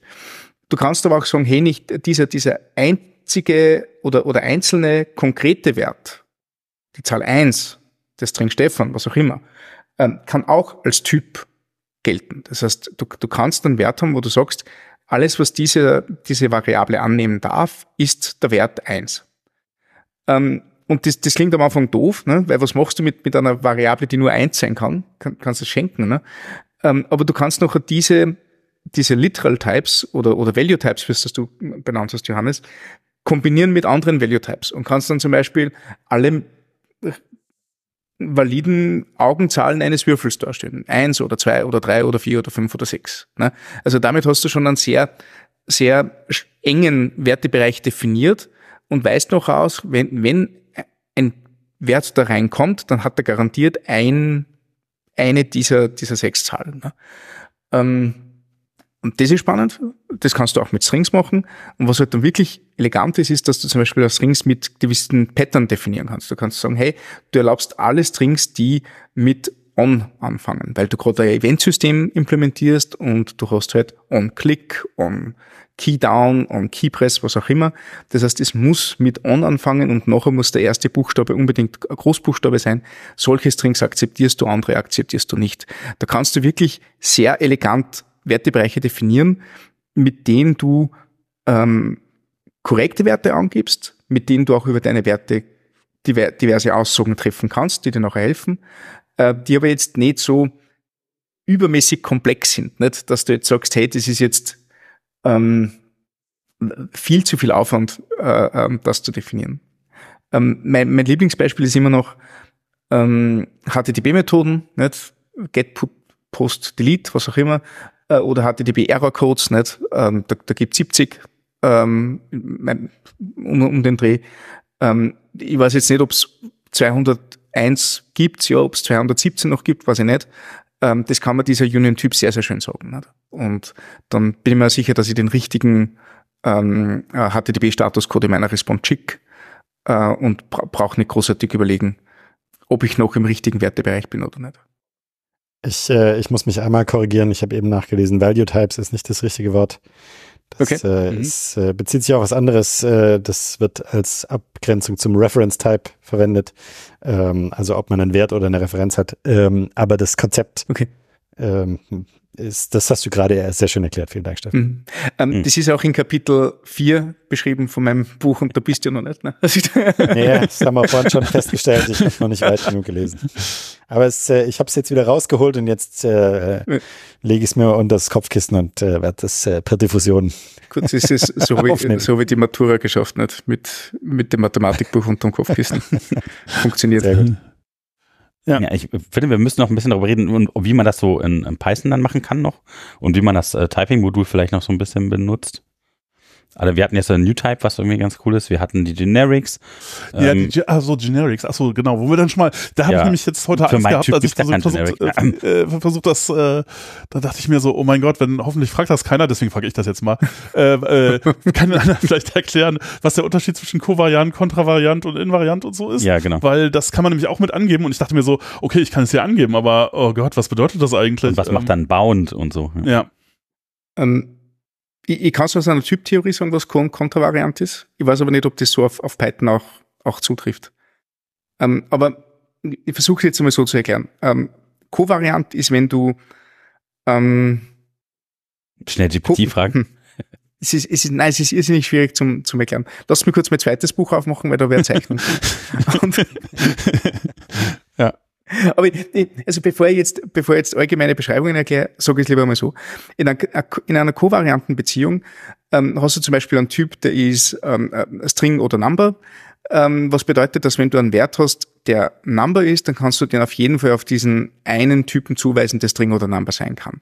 Das heißt, je, je enger dieser Wertebereich wird, ähm, hat, hat keinen kein Effekt drauf, kannst du weiterhin, weiterhin darauf zuweisen. Äh, Kontravariant ist genau umgekehrt. Du kannst zum Beispiel jetzt nicht ähm, eine Funktion, die als ersten Parameter String oder Number oder einen Typen, einen Funktionstypen, der als ersten Parameter String oder Number erwartet, kannst du jetzt nicht einen, eine echte Funktion zuweisen, die nur String erwartet, weil ja der Fall, dass auch eine Number als Parameter sein kann, nicht dadurch abgedeckt wird. Das heißt, du ist der Typ zwar auch ein Subtyp, der Parametertyp ist ein Subtyp vom anderen, ähm, aber nachdem der in einer Funktion steht, sind die nicht zueinander kompatibel, sondern nur umgekehrt. Das heißt, du kannst eine Funktion, einen Funktionstypen definieren, der als ersten Parameter eine Number angibt, was bedeutet, dass du auch Funktionen zuweisen kannst, die String oder Number ähm, erwarten, weil eben dieser eine Fall abgedeckt ist. Und das ist der Unterschied zwischen Kovarianz und Kontravarianz. Brauchst du eigentlich nie, macht halt irgendwelche komischen Fehlermeldungen, wenn du irgendwelche Sachen zuweisen willst, die dann nicht so funktionieren. Ähm, ist, ist aber, glaube ich, in der Typtheorie die korrekte Beschreibung. Ist nicht kompliziert. Ich möchte euch da für die Shownotes eine Grafik zur Verfügung stellen, die das wunderschön erklärt. Oh ja. ähm, und, und da suche ich mir den Link jetzt wirklich raus aus meinem Buch, weil das habe ich genau, genau aus dem Grund habe ich es da rein da. Das sind die Sachen, die merke ich mir selber nie genau. Das, was man immer also, nachlesen muss. Ne? Also in welche Richtung kann man was irgendwie doch voneinander erben, wenn ich das richtig verstehe, und das nee, allgemeine nee, Generisieren. Hm. Generisieren. Also ich habe es jetzt ja auch gerade, ich, äh, wenn jemand Sorry. anders spricht, kann ich ja googeln. ähm, dann, also so wie ich das jetzt hier verstehe, ist es, in, äh, das äh, bezieht sich direkt auf Python hier und ähm, äh, Qualitätsquelle Stack Overflow kann man ja auch verlinken. Ah, ja, ja, ähm, die, es wird hier so erklärt, du hast zwei Klassen, äh, Basisklasse und eine abgeleitete Klasse. Also die derived. Mhm. Genau. B und D, also Basisklasse und abgeleitete Klasse. Und du hast irgendeinen generischen Typenliste mit irgendeinem Typen drin. Und jetzt ist die Frage, wenn du eine Liste hast, die, äh, die den Typen B hat, also den Basistypen, kannst du die dann da verwenden, wo du eine Liste vom Typen äh, D erwartest, also eine abgeleitete Klasse? Oder ist es andersrum? Das wäre dann Kovariant oder Kontravariant. Genau, mhm. und das eine ist Kovariant und das andere ist Kontravariant, weil du eben sagst, okay, wenn du, wenn du den als Generic verwendest, dann geht die Beziehung in die eine Richtung oder die Beziehung geht in die andere Richtung. Und ähm, das ist natürlich schön, dass man da zwei Worte genommen hat, die exakt gleich klingen. Also Kovariant ist, äh, wenn man quasi annotiert mit der äh, Implementierung und Kontravariant ist, wenn man mit der Basis äh, annotiert, ja. Und Invariant nee, wäre dann, wenn man ja, nicht beides verwenden verwendest. darf, weil äh, der sagt ja halt, nö, das ist nicht genau das, was ich erwarte. Ja, irgendwie so. Äh, für genauere Sachen muss man PEP 484 lesen. Das, äh, das haben wir ja sicherlich alle schon gemacht. äh, ja. Muss man gar nicht genauer drauf eingehen. Äh, ich packe die Grafik in die Show Notes und dann schauen wir mal, dann, äh, genau. So. schauen wir mal, ob das hilft. ja. Ja, aber genau, ich äh, dachte auch so, also das, äh, man kann das ja angeben und dann dachte ich so, ich habe das noch nie verwendet. Ist das irgendwie, äh, habe ich was, passe ich was oder? Äh? Und, und, was macht dann Bound? Also weil das macht man ja irgendwie auch bei den Contra-Variants oder ist das schon das? I don't know. Steht zumindest in der äh, Types, Pricing, Typing. Tatsächlich Tja. ist in dem PEP 484 eine sehr schöne Erklärung drin. Mhm. Äh, mit Employees und Managers. Mhm. Ähm, wenn du eine Liste, wenn du eine Funktion hast, die eine Liste von Employee nimmst, solltest du da, kannst du da eine Liste von Managers reingeben. Mhm. Mhm. Und für manche Funktionen kann das Ja sein, ja, wenn du halt sagst, okay, wir müssen Gehalt auszahlen, das müssen Angestellte kriegen und wenn die Angestellten Manager sind, dann ist es halt so. Ähm, kann aber auch Nein sein. Dass du, dass du zum Beispiel, ähm, keine Ahnung, alle die alle Angestellten feuern, feuern. nicht alle Angestellten die, feuern, Manager feuern. Genau. zum Beispiel, dass du die, nee, aber dass du zum Beispiel jemanden hinzufügst zu dieser Liste. Mhm. Und wenn du sagst, okay, die Funktion nimmt eine Liste, die die Angestellte enthält, dann kannst du in diese Liste auch einen Angestellten reintust, reintun. Wenn du aber eine Liste von Managern reingegeben hast, dann geht es nicht. Mhm. Und und das ist jetzt eben genau so eine Frage, wo du beide Optionen haben kannst, beide, also so eine Situation, wo du beide haben kannst und ähm, das tatsächlich auch eigentlich beantworten können musst, ob du, ob du da eine abgeleitete oder eine Basisklasse äh, reingeben darfst. Eine Co-Variante, eine Kontravariante. Und der, der Bound ist dann quasi tatsächlich die, ähm, wenn dann erst die Manager-Fall, weil das die spezialisiertere Variante ist. Okay. okay. Ja. Ja, ja, wir haben noch mehr von in Typing-Modul, äh, damit wir uns noch mehr äh, schöne Sachen oh dazu Gott. erzählen können und mehr glänzen können mit äh, präzisem Fachwissen. Und zwar den äh, Type-Alias mhm. und den, die Type-Var, die da noch irgendwie dazu können. Also was ist denn der Unterschied? Und man kann ja auch noch das schöne Keyword Type dazu schreiben und sowas. Na, ich meine, bei, bei, bei Type, Type Alias, das kannst du auch einfach so hinschreiben, das ist nur eine explizitere äh, Darstellung. Und manchmal ist es halt problematisch, wenn du zum Beispiel einfach einen String verwendest, den du ja auch quasi benutzen kannst, statt, und manchmal muss man das ja auch, mhm. um zyklische Imports zu vermeiden und so. Und dann ist halt unklar, was gemeint ist, wenn man nicht Type-Alias davor schreibt. Also beispielsweise, wenn ich jetzt irgendwie eine Union habe, das kann jetzt äh, mehrere Sachen sein, dann kann ich dann Type-Alias für verwenden, dass es das damit gemeint ist, dem einen Namen gibt. Ja, aber du könntest ja auch einfach hinschreiben, MyUnion gleich und dann äh, mhm. irgendwie äh, der Typ äh, Pipe-Symbol, der andere. Mhm. Aber wenn das du jetzt. ist dann ein Type-Alias schon. Das heißt, da, das selber kann nein. ich annotieren mit Nein, ist es nicht? Ja, also du könntest damit dann wieder annotieren. Aber wenn du jetzt zum Beispiel da Strings verwenden wollen würdest für die typ Typen, mhm. dann geht's halt nicht mehr so richtig. Und dann macht, also Type Alias macht das dann halt explizit, dass das halt sozusagen. Der Alias ist okay. Ja. Ähm, und die Type war, das hatten wir eben, TVK, ja. TKV, was, warum TKV ist da ein besonderer Sinn, weil ich diese kurzen Dinge, ne, also einer der Gründe, warum ich äh, Go nicht leiden kann, sind diese äh, ein Charakter Variablennamen, aber ähm, ja. Ja, das sind halt die Generics, oder? Die wir ja, vorhin hatten. Genau, genau. Stefan, ja, du hast angesetzt. Ähm, Erklär uns, was nein, Type also, ja, ja, ja, also ich habe jetzt ganz kurz diesen PEP 484 aufgemacht und, und der, ist, der ist wunderschön. Also, also äh, der ist super, eine Type-Variable, also ich sage immer, ich sag immer Type-Parameter dazu, aber es ist im Grunde genau das Gleiche. Das ist eben diese ähm, ein Typ, der später durch einen konkreten Typ ersetzt wird. Das heißt, du kannst jetzt sagen, hey, du hast diese, diese Typvariable in diesem Beispiel von PEP 484 ist das ST.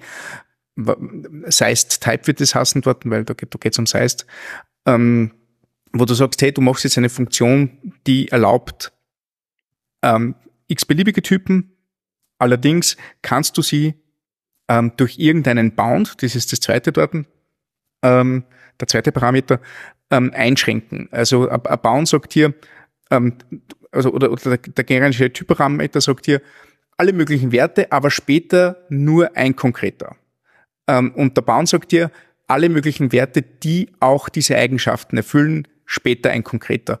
Und das ist dort in diesem Beispiel recht gut, weil da wird Seist als Bound definiert, was bedeutet, dass du ähm, ähm, eine Länge äh, definieren können musst oder Länge lesen können können musst. Ne? Ähm, in Python hast du nur du, diese, diese Hilfsfunktion, du hast ja selten Methoden auf, auf Klassen, soweit ich das, das weiß. Ähm, deswegen brauchst du halt überall diese, die, diese Bounds. Andererseits könntest du ja sagen, du hast irgendeine, irgendeine Subklasse oder so. Oder Protokoll, ähm, aber, aber Bound ist auch etwas, das, das kennen wir in anderen Programmiersprachen auch. Ähm, in TypeScript wird das als Constraint bezeichnet. Aber im Grunde geht es darum, dass du einfach vordefinierst, du hast ein paar Eigenschaften, die du sicherstellen willst. In dem Fall, was dort beim PEP 484 ist, mit diesem Upper Bound, sagst du einfach, du willst die Möglichkeit haben, eine Länge zu berechnen. Du willst einfach wissen, hey, da gibt es eine Size, das hat, hat eine gewisse Länge, Größe, was auch immer. Ähm, spannend wäre es, ob ich dort einen String reingeben kann, weil man kann ja die Länge von einem String definieren. Ja, kannst du. Ähm, genau. Alles, cool, alles was Len kenn, von irgendwas hat, ja. ist Size. Also ich kenne ich kenn kein Python, aber ich habe diesen Code jetzt gelesen und weiß, weiß sofort, was ich dort zu erwarten habe, weil äh, also String muss auch eine Länge rauskriegen. Ne? Schon cool. Ja. ja. Und das ist auch sehr interessant hier, weil also diese, diese Type Variable, die gerade in diesem Beispiel, ich habe es zufällig auch gerade offen, äh, benutzt wird, die wird in dieser Funktion, da wird eine Funktion definiert, die heißt longer und die nimmt mhm. zwei äh, Variablen x und y, die sind beide vom Typ st und der Rückgabewert ist ebenfalls st. Mhm. Und das ist eine sehr interessante Sache, weil das eben bedeutet, du kannst hier zwei Sachen reingeben, die vom, von der gleichen Sorte sind und kriegst wieder eins raus, was wieder von der gleichen Sorte ist. Mhm. Aber wir sagen gar nicht genau, was das für eine Sorte ist, sondern wir sagen nur, das muss als Anforderung haben, das Minimum, was es erfüllen muss, ja, das ist der Bound. Ich muss davon die Länge abrufen können. Mhm. Und, ähm, und das hat ja. diese Funktion schon sehr genau spezifiziert, ja. Die Spezifikation dieser Funktion, also longer xy ist ja erstmal sehr lose. Und jetzt durch diese Typvariablen und durch den Bound ist es doch relativ genau spezifiziert und auch sehr exakt, würde ich sagen. Mhm. Was ich sehr spannend finde an dem Beispiel, und, und das ist wahrscheinlich jetzt so, so ein Python-Eigenart, aber in der, im, im ersten Aufruf wird dort dieser generische Typparameter oder diese Type war ähm, ersetzt durch eine List. Nicht? Das ist, glaube ich, die eckigen Klammern. Nicht? Im zweiten Aufruf, da hast du geschwungene Klammern, wird es durch ein Set äh, ersetzt, also der Typ wird durch ein Set ersetzt. Aber im dritten, da ist im ersten Aufruf eckige Klammern, im zweiten mhm. Parameter sind geschwungene Klammern, da wird äh, der, der Parent-Type davon, eine Collection verwendet, wo du mhm. sagst, hey, okay, ist nicht List, ist nicht Set, also es könnte beides sein, du nimmst einfach was, was, ähm, was, was beide beschreibt. Finde ich cool, dass das das Typsystem so macht. Normalerweise würde TypeScript dir da vielleicht einen Fehler werfen. TypeScript würde da sagen, hey, ähm, wenn du das einmal durch einen Typ ersetzt, dann musst du auch im zweiten Parameter den gleichen Typ verwenden und so findest du aber in der Hierarchie tatsächlich einen, einen, einen Parent-Type, den du nutzen kannst. Ist ziemlich geil. Also, richtig cool. Ja, das ist ziemlich, ziemlich schön. hm. Also no. nämlich auch so, dass ich das jetzt verwenden möchte, muss ich ganz ehrlich sagen. ich glaube, ich habe das soweit. Also, sehr gut, ja, deswegen gut, viele, ja. viele Programmiersprachen, ja. Features äh, kommen ja durch, werden ja durch Night äh, umgesetzt. Äh, das äh, ist bei Python und äh, auch nicht anders. Viele Sachen sind einfach aus Night durch andere Sprachen entstanden. Ja. Ja, also, was Nein, also ja. den größten Neid habe ich ja durch, durch die Import-Signatur. Das macht einfach so viel einfacher. In JavaScript ist es umgekehrt. Du importierst zuerst die einzelnen Elemente aus dem Paket und das ist reine Ästhetik, so ist viel, viel klarer. Du spezifizierst zuerst das Paket und dann importierst du die Sachen draus. Jeder Editor freut sich, wenn er das so kriegen kann. Hm. Ja. Was, was mich noch äh, interessieren würde hier an der Stelle ist äh, diese Overloads, die da mit drin stehen. Das ist ja auch so eine Sache, ne, dass die man nur bei den Pi äh, Type Annotations findet oder auch woanders, wo halt derselbe Methodenname mehrfach hintereinander definiert mhm. wird. Was macht denn das genau? Ähm, schreibst du in Python dort dann beide Methoden aus? Also implementierst du da beide Methoden oder, ähm, ah, in Python oder sind es nur dafür. die Signaturen? Hm? In Python musst du dich da anstrengen dafür. Dann. Das hat ja nicht mal okay. viel mit, ja, es hat vielleicht schon was mit Types zu tun, aber, aber also so richtiges Overloading gibt's ja gar nicht in Python. Sondern fügst, fügst eine weitere Signatur hinzu zur Methode. Ja, genau. Okay. Was macht denn das? Warum okay. macht man denn das? Du hast doch nicht zwei Funktionen, du hast zwei Signaturen. Du hast, du hast eine Funktion, die, ähm, also es ist so, der, der ganz grundlegende Prozess ist, dass eine Funktion in Python eine Variable ist, hm. die halt ein Funktionsobjekt enthält. Und diese Variable hat einen Namen und diesen Namen, der ist eindeutig, den kannst du nur einmal geben. Und zu diesem Namen kannst du auch nur mhm. diese eine Funktion geben. Was du jetzt aber machst, äh, um Überladung zu machen, und das, ich erkläre es gleich noch für die Zuhörer, ja, mhm. ähm, ist, dass du sagst, äh, du definierst eine Basismethode und der fügst du dann eine weitere Signatur hinzu. Mhm, und wenn mhm, diese, mhm, da ist dann eben so ein durch, ähm, durch Dekoratoren hast du so einen Mechanismus, der diese Signaturen entsprechend überprüft.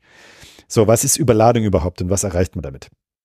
Überladung ist, wenn du eine Funktion, also ganz klassisch aus dem Java-Umfeld, ja, wenn du eine Funktion hast, äh, die heißt add und die definierst du für Float und Float und dann kommt hinter, hinter, hinterher wieder ein Float raus.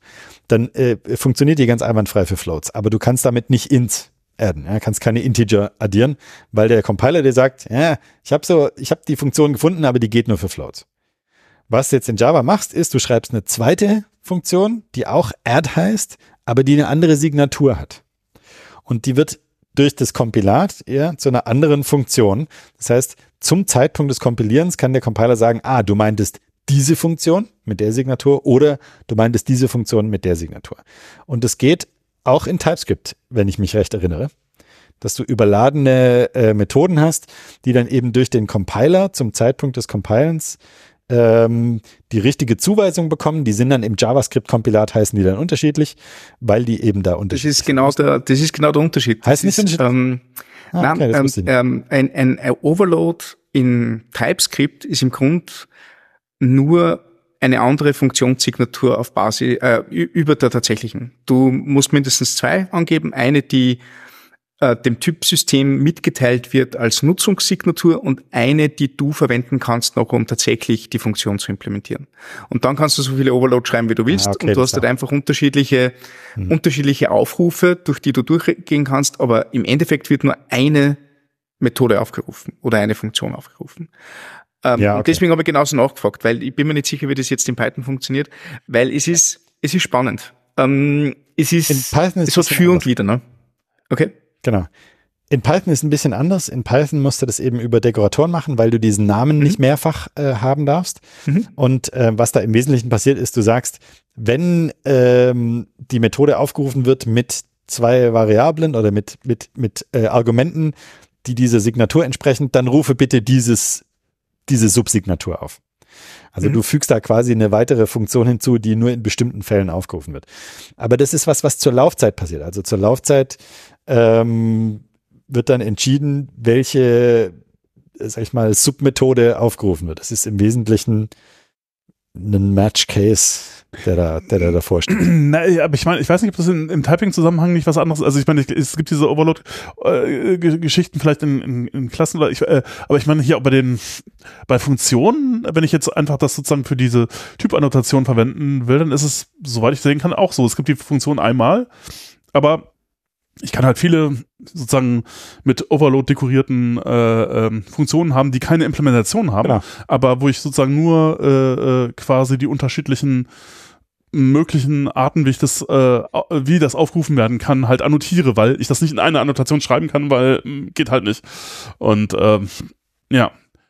Äh, Ach so, okay. Ähm, ja. Da gibt's zwei, also es gibt halt, dann habe ich, also es, es gibt, gibt mehrere Overload-Dinge, äh, hm. Dinge, denke ich. Ähm, genau, also das, das, das ist blöd, ja. Es ist blöd, dass es die, dass diese Sachen in unterschiedlichen Sprachen unterschiedliche Dinge bedeuten. Und äh, der, es ist, äh, also, äh, wenn ich der Kaiser wäre, dann wäre das anders. Ja. Ähm, die, die, diese, dieser dieser, also das ist tatsächlich was, was ich vermisst habe, ja, an Python. Als ich zu Python gekommen bin aus Java. In Java kannst du sagen, ich habe hier eine Funktion, die heißt add und die nimmt Integer und ich habe eine Funktion add, die nimmt Strings und ich habe eine Funktion add, die nimmt was weiß ich, ja, mhm. äh, Listen.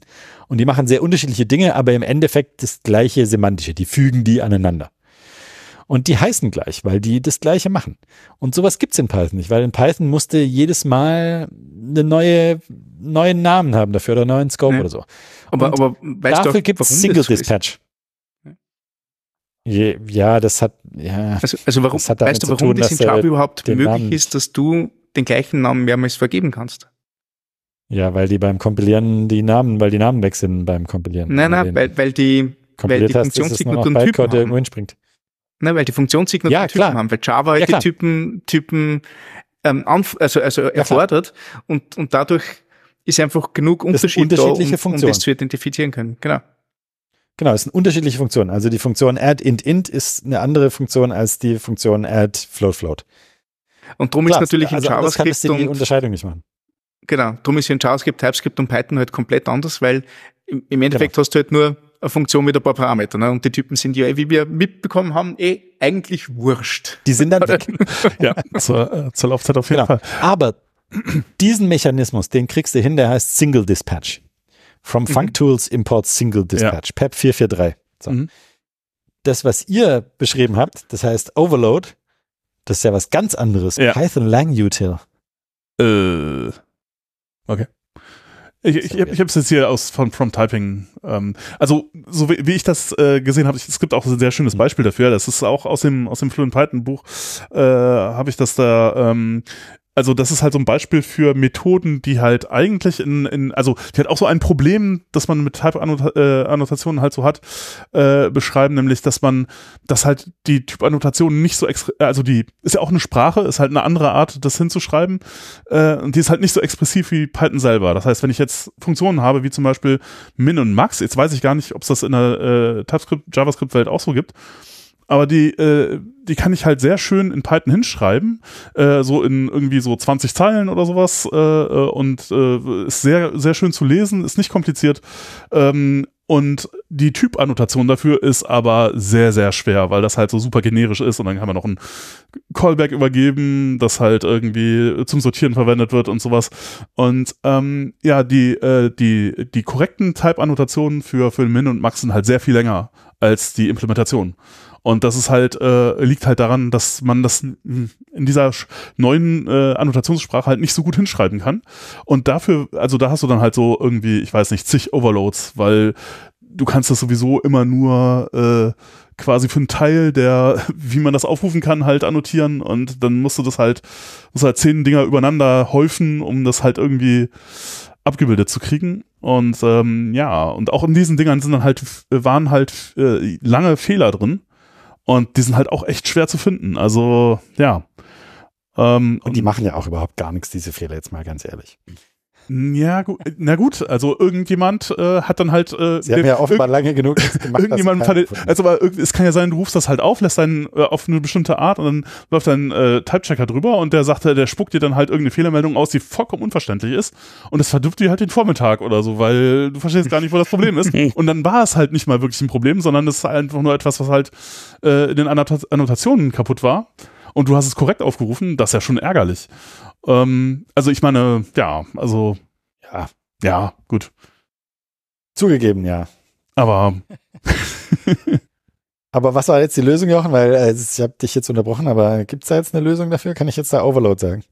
Genau. Und du kannst jetzt, also sozusagen, wenn du eine, eine, eine, Funktion annotieren möchtest, aber das halt die Annotation nicht einfach so hinschreiben kannst, dann kannst du die möglichen Arten, wie das halt, also die, wenn es halt mehrere, wenn, wenn du mehrere Annotationen hinschreiben musst für die Funktion, kannst du das per Overload hinschreiben. Hast dann halt der, der, der Methoden-Body äh, oder Funktionsbody ist dann, halt, ist einfach Ellipsis, also Punkt, Punkt, Punkt.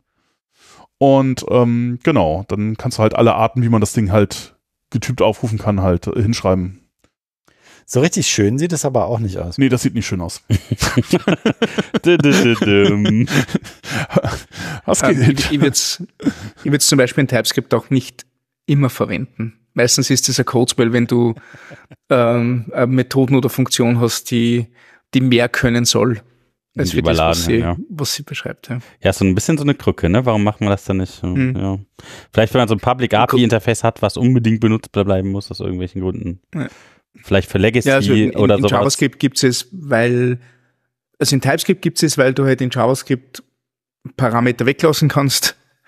Ähm, mhm. Oder, oder ähm, Parameter an unterschiedlichen Positionen noch was anderes heißen. Ne?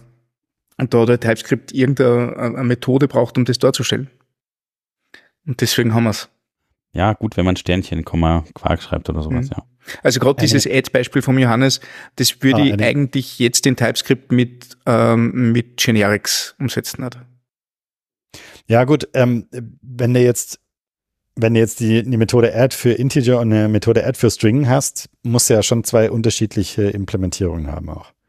Also an irgendeiner Stelle musst du ja dann die Implementierung verzweigen. Nicht in JavaScript.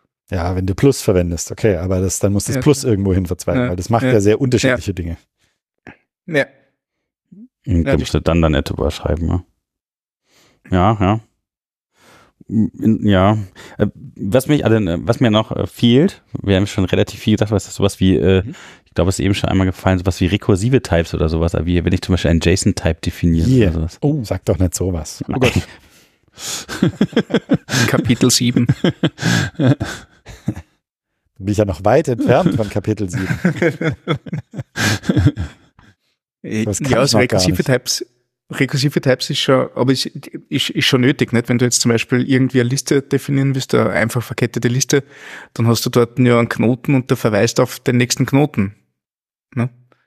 Ähm, aber das ist eigentlich nur Typsystem-Foo, nicht? Also du musst halt irgendwie, äh, irgendwie die Möglichkeit haben, dass du Typen definieren kannst, die, ähm, die sich selbst referenzieren können, wenn nötig. Mhm, also wie JSON-Objekte oder sowas zum Beispiel tatsächlich.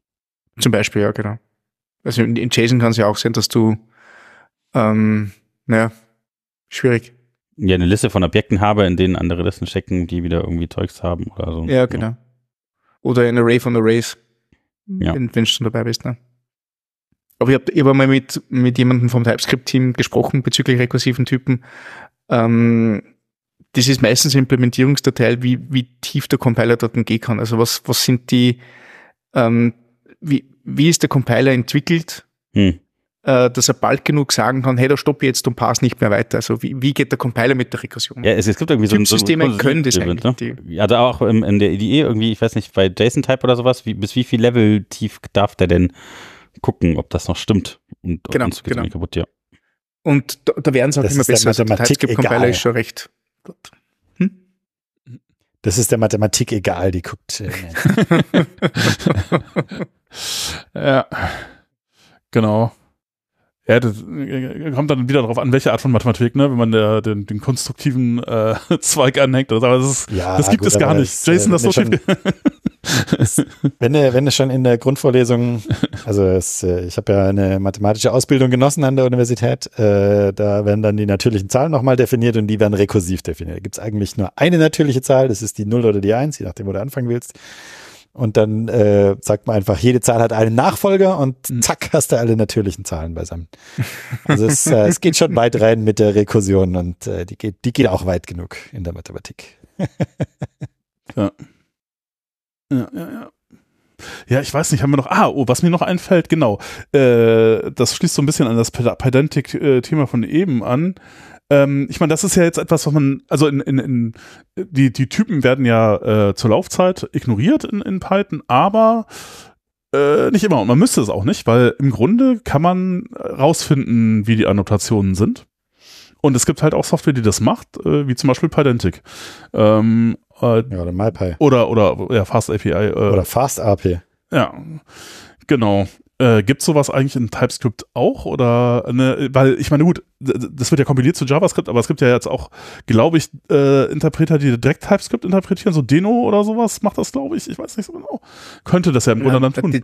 Das, ähm, das ist ja ein weit verbreiteter ihr glaube, dass Deno direkt TypeScript interpretiert. Ach so. Deno hat nur einen TypeScript-Compiler inkludiert Ach so. und kompiliert TypeScript, bevor es JavaScript ausführt. Ah.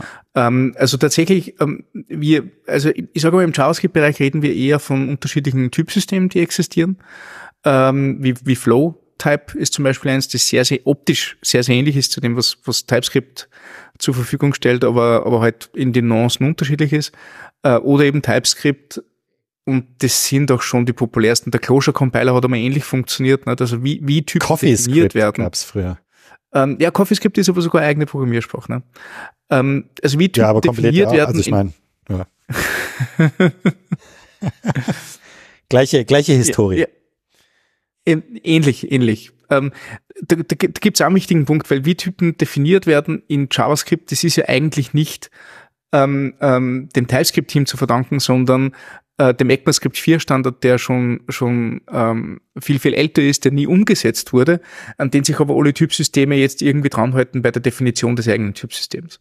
Ähm, ich würde eher sogar sagen, dass ActionScript, also die, die, die Flash-Programmiersprache noch, noch eher ähnlicher oder verwandter mit, mit TypeScript und FlowType ist.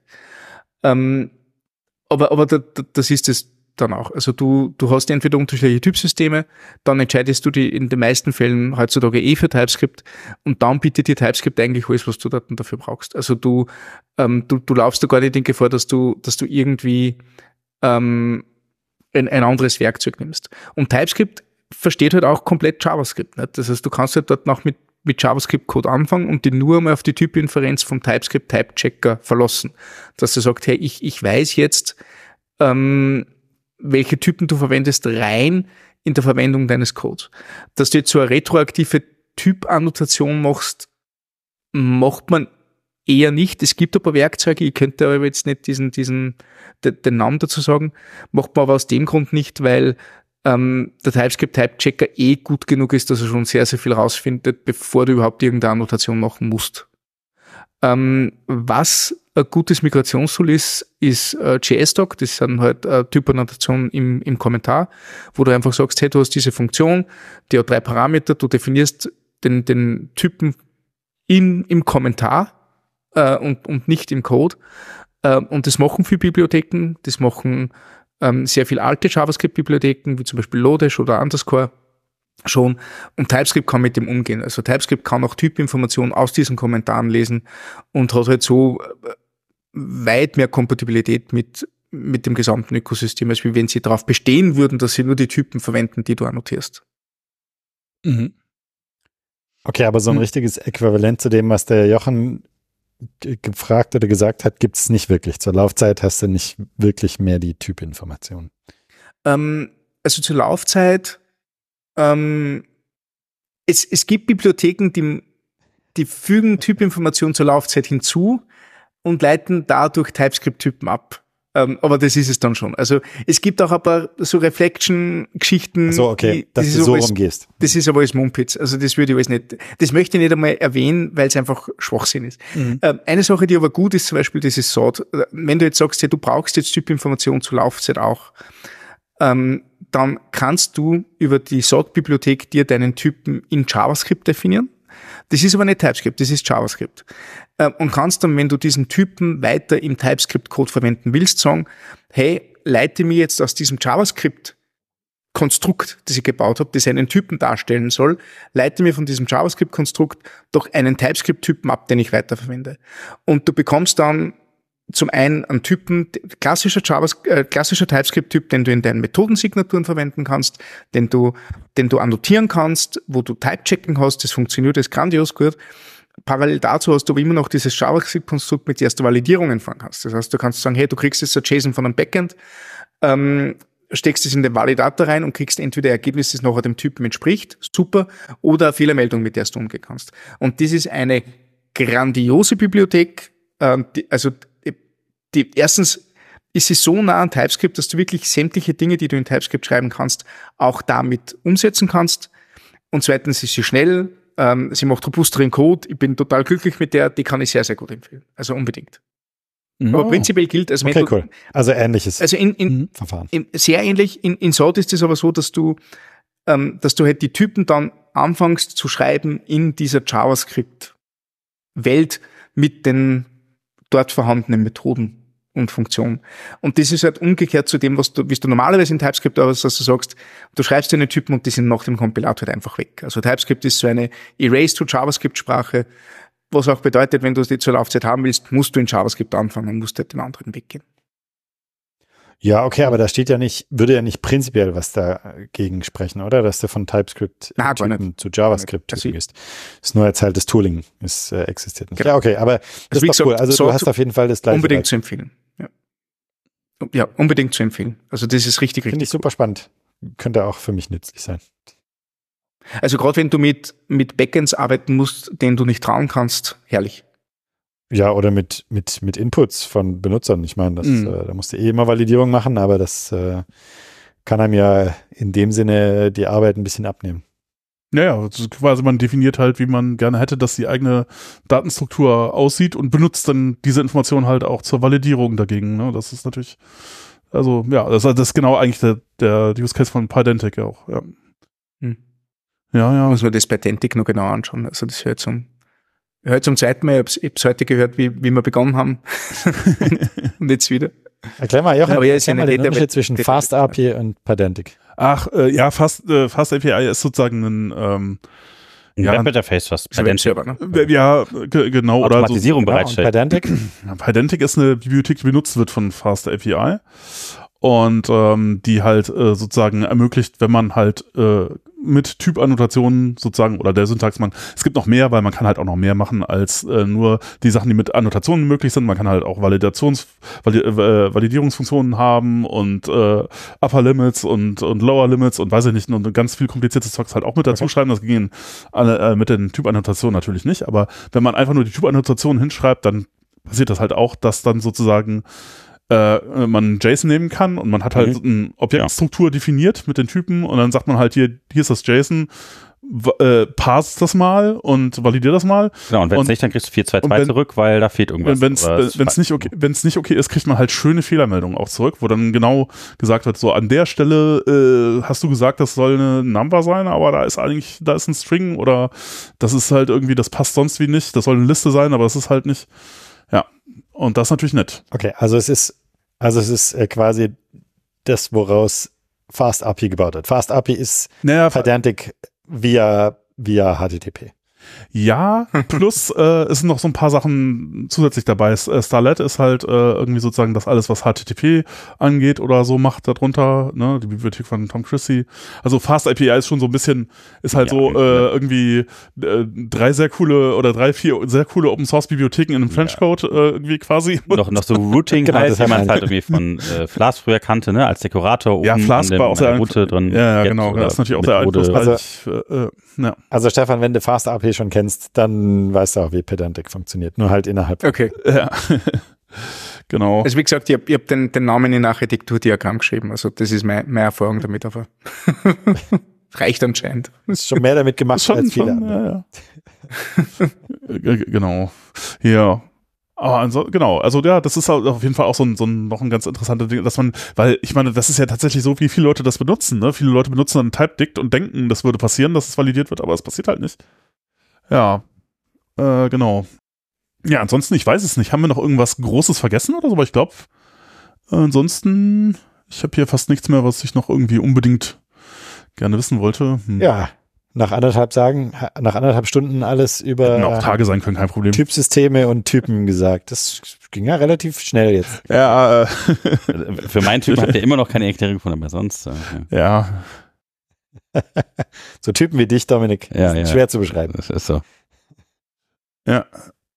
Nur Space enough. So, ähm, ja. Wirklich, ich finde es schön. Äh, Stefan, hast du noch was, was du unbedingt loswerden wolltest? Oder, ähm, Ähm, ich glaube, ich habe jetzt noch ein anschauliches Beispiel gefunden zu Covarianz und Kontravarianz. Oh ja. Nachdem ich mir die Grafik so lange angeschaut habe. Ich hoffe, ich Uh. kann es erklären. Ähm, Covarianz ist, ähm, ist in Wirklichkeit, was wir als, als Subtyping verstehen. Äh, angenommen, du hast ein Lebewesen, dann hast du einen Subtyp davon, das ist ein Pflanzenfresser, dann hast du einen Subtyp davon, das ist eine Kuh. Das heißt, du wirst immer konkreter und konkreter und konkreter.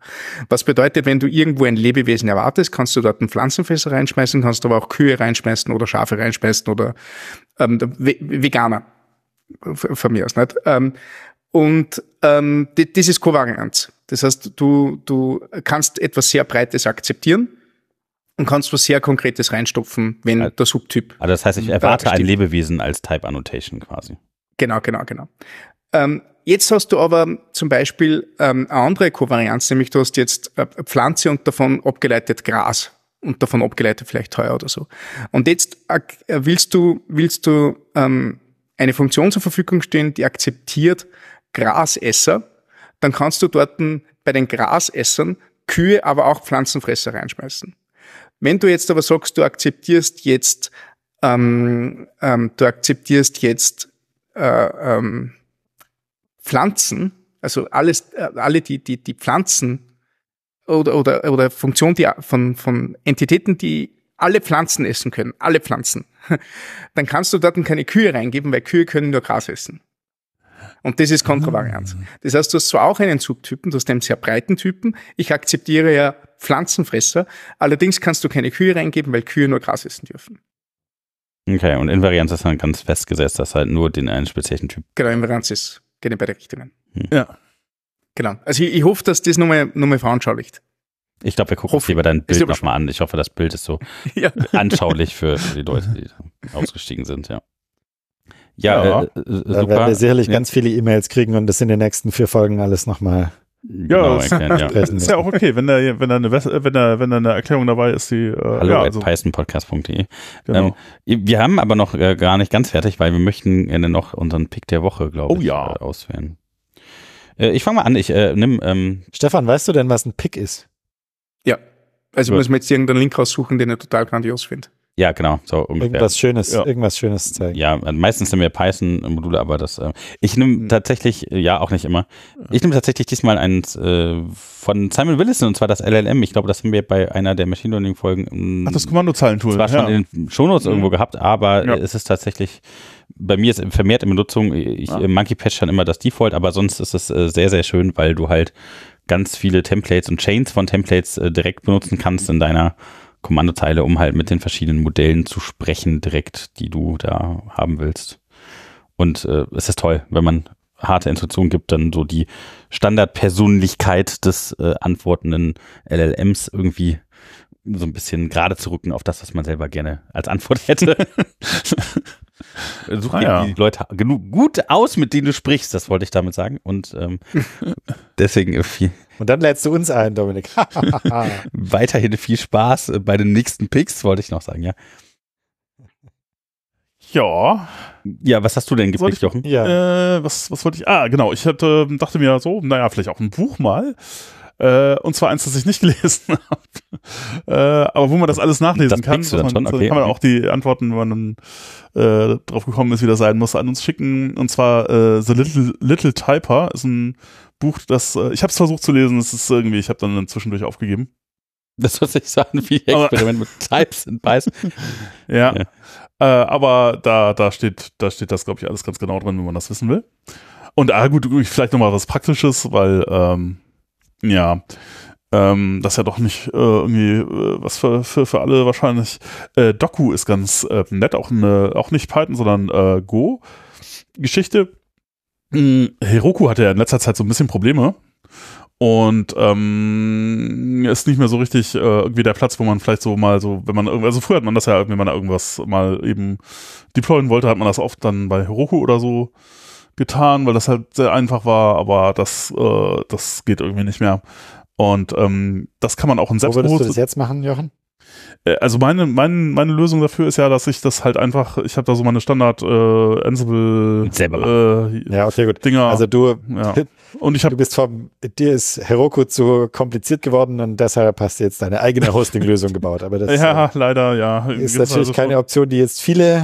Genau, also das kann ich auch nicht unbedingt empfehlen. Das ist äh, das unerwartet äh, kompliziert, aber bei, bei mir geht's jetzt okay. daher, habe ich das Problem nicht mehr. Ähm, und ich mache ja auch kein Docker oder so, sondern äh, ich deploy dann direkt irgendwie. Ähm, Knallhart, Bare Metal. Ja, genau. Und ähm, äh, bei, bei Doku hat man dann halt irgendwie sowas, wo man dann so ähnlich wie mit Heroku einfach, man hat halt so ein POC-File und dann kann man das einfach direkt und da auch per, also wenn man Docker-Container bauen kann, kann man direkt Docker-Container dahin deployen und die laufen dann unter Subdomain direkt mit HTTPS und so. Arbeitet das sogar mit Heroku, also Doku? Äh, nee, nee, das ist also, aber du, du musst halt das Doku auf einem von, von, von, äh, irgendwo auf einem weil sie auf einer virtuellen Maschine irgendeinem Dings halt deployed so, haben oder auf der Self-hosted Genau, self-hosted Heroku quasi. Nice. Genau. Und ähm, genau, das ist, glaube ich, manchmal ganz hilfreich, sowas zu haben. Ah. Ja. Okay, dann, ähm, dann schließe ich mich da direkt mal an, weil dann in dem Fall habe ich drei Picks. Ah, okay. Hm. Der erste ist äh, Vercel. Das, oh. ist, äh, das ist wie Heroku nur cooler. Ähm, der zweite wäre Fly.io. Das ist ah, quasi ah, äh, ja. Docker-Sachen auf Hosted-Infrastruktur überall hin ähm, ja. machen und die machen krasses technisches Zeugs damit. Also du, ja. du schickst dir den Docker-Container, aber die zerlegen den und und ähm, bauen sich da eigene Sachen draus. Das äh, ist auch technologisch sehr interessant. Äh, das war jetzt aber der opportunistische Pick, äh, nur um da die, die, die Alternativen zu Heroku und Self-Hosted äh, einmal gesagt. Jetzt sind wir nee, mein ganz tief in den Pop-Rädchen, äh, ja.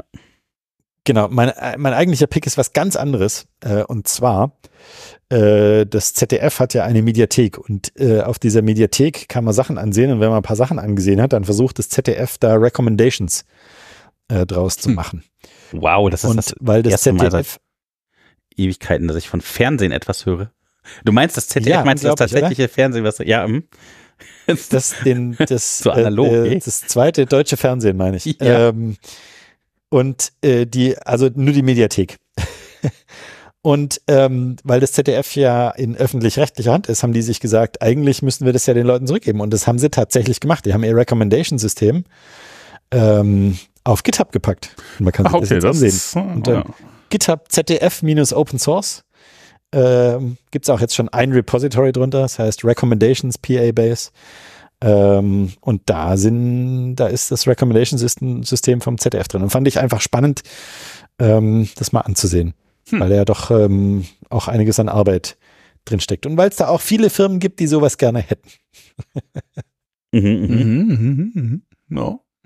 Genau, das war's von mir. Stefan, Hast du noch was für uns ja, dabei? Ich, ich habe noch was rausgefunden. Das ist schon ein älterer Artikel ähm, vom Bob Nystrom aus dem Jahre 2015. Ähm, heißt What Color is Your Function? Hm. Und Bob Nystrom ah. ist ähm, einer der, der Sprachdesigner, äh, der jetzt aktuell an Dart arbeitet.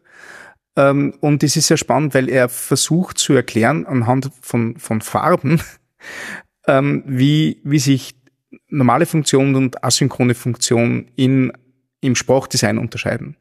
Also rein aus der Perspektive von, welche Herausforderungen kriegst du als, Sprachdesigner, wenn du so ein Async-Await-Konstrukt gestalten musst. Ähm, und wie gesagt, der ist schon ewig alt, aber er ist vor kurzem wieder bei uns in, in, äh, in der Firma aufgepoppt. Kann ich sehr empfehlen. Ähm, versuch das so zu erklären, dass du das, die, die, die Ergebnisse ähm, oder die Erkenntnisse in, in Python genauso anwenden kannst. Und habe ich, finde ich immer wieder sehr interessant. Gehe sehr oft wieder drauf zurück. Ja, ja. für die Programmiersprachen Interessierten.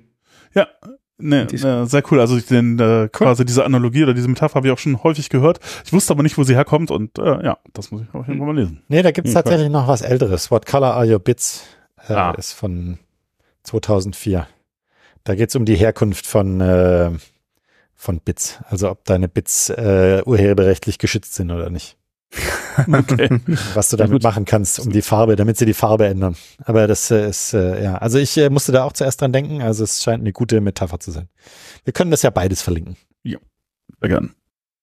Ja. Ja, vielen Dank. Denn? Cool. Ich würde sagen, herzlichen Dank, okay. dass ihr heute alle wieder da wart. Ja. Herzlichen Dank, Stefan. Herzlichen Dank, Johannes. Ja, danke für die Einladung. Freut danke, mich sehr. Ja, sehr gern. Dann, ja, ähm, bleibt uns gewogen, schaltet uns wieder ein, hört uns, wo immer ihr gerade seid, morgens, mittags, nachts, abends, tagsüber zum Schlafen, zum Einschlafen. Ähm, einen wunderschönen Tag. Bis bald. Jo. Tschüss. Ciao. Tschüss.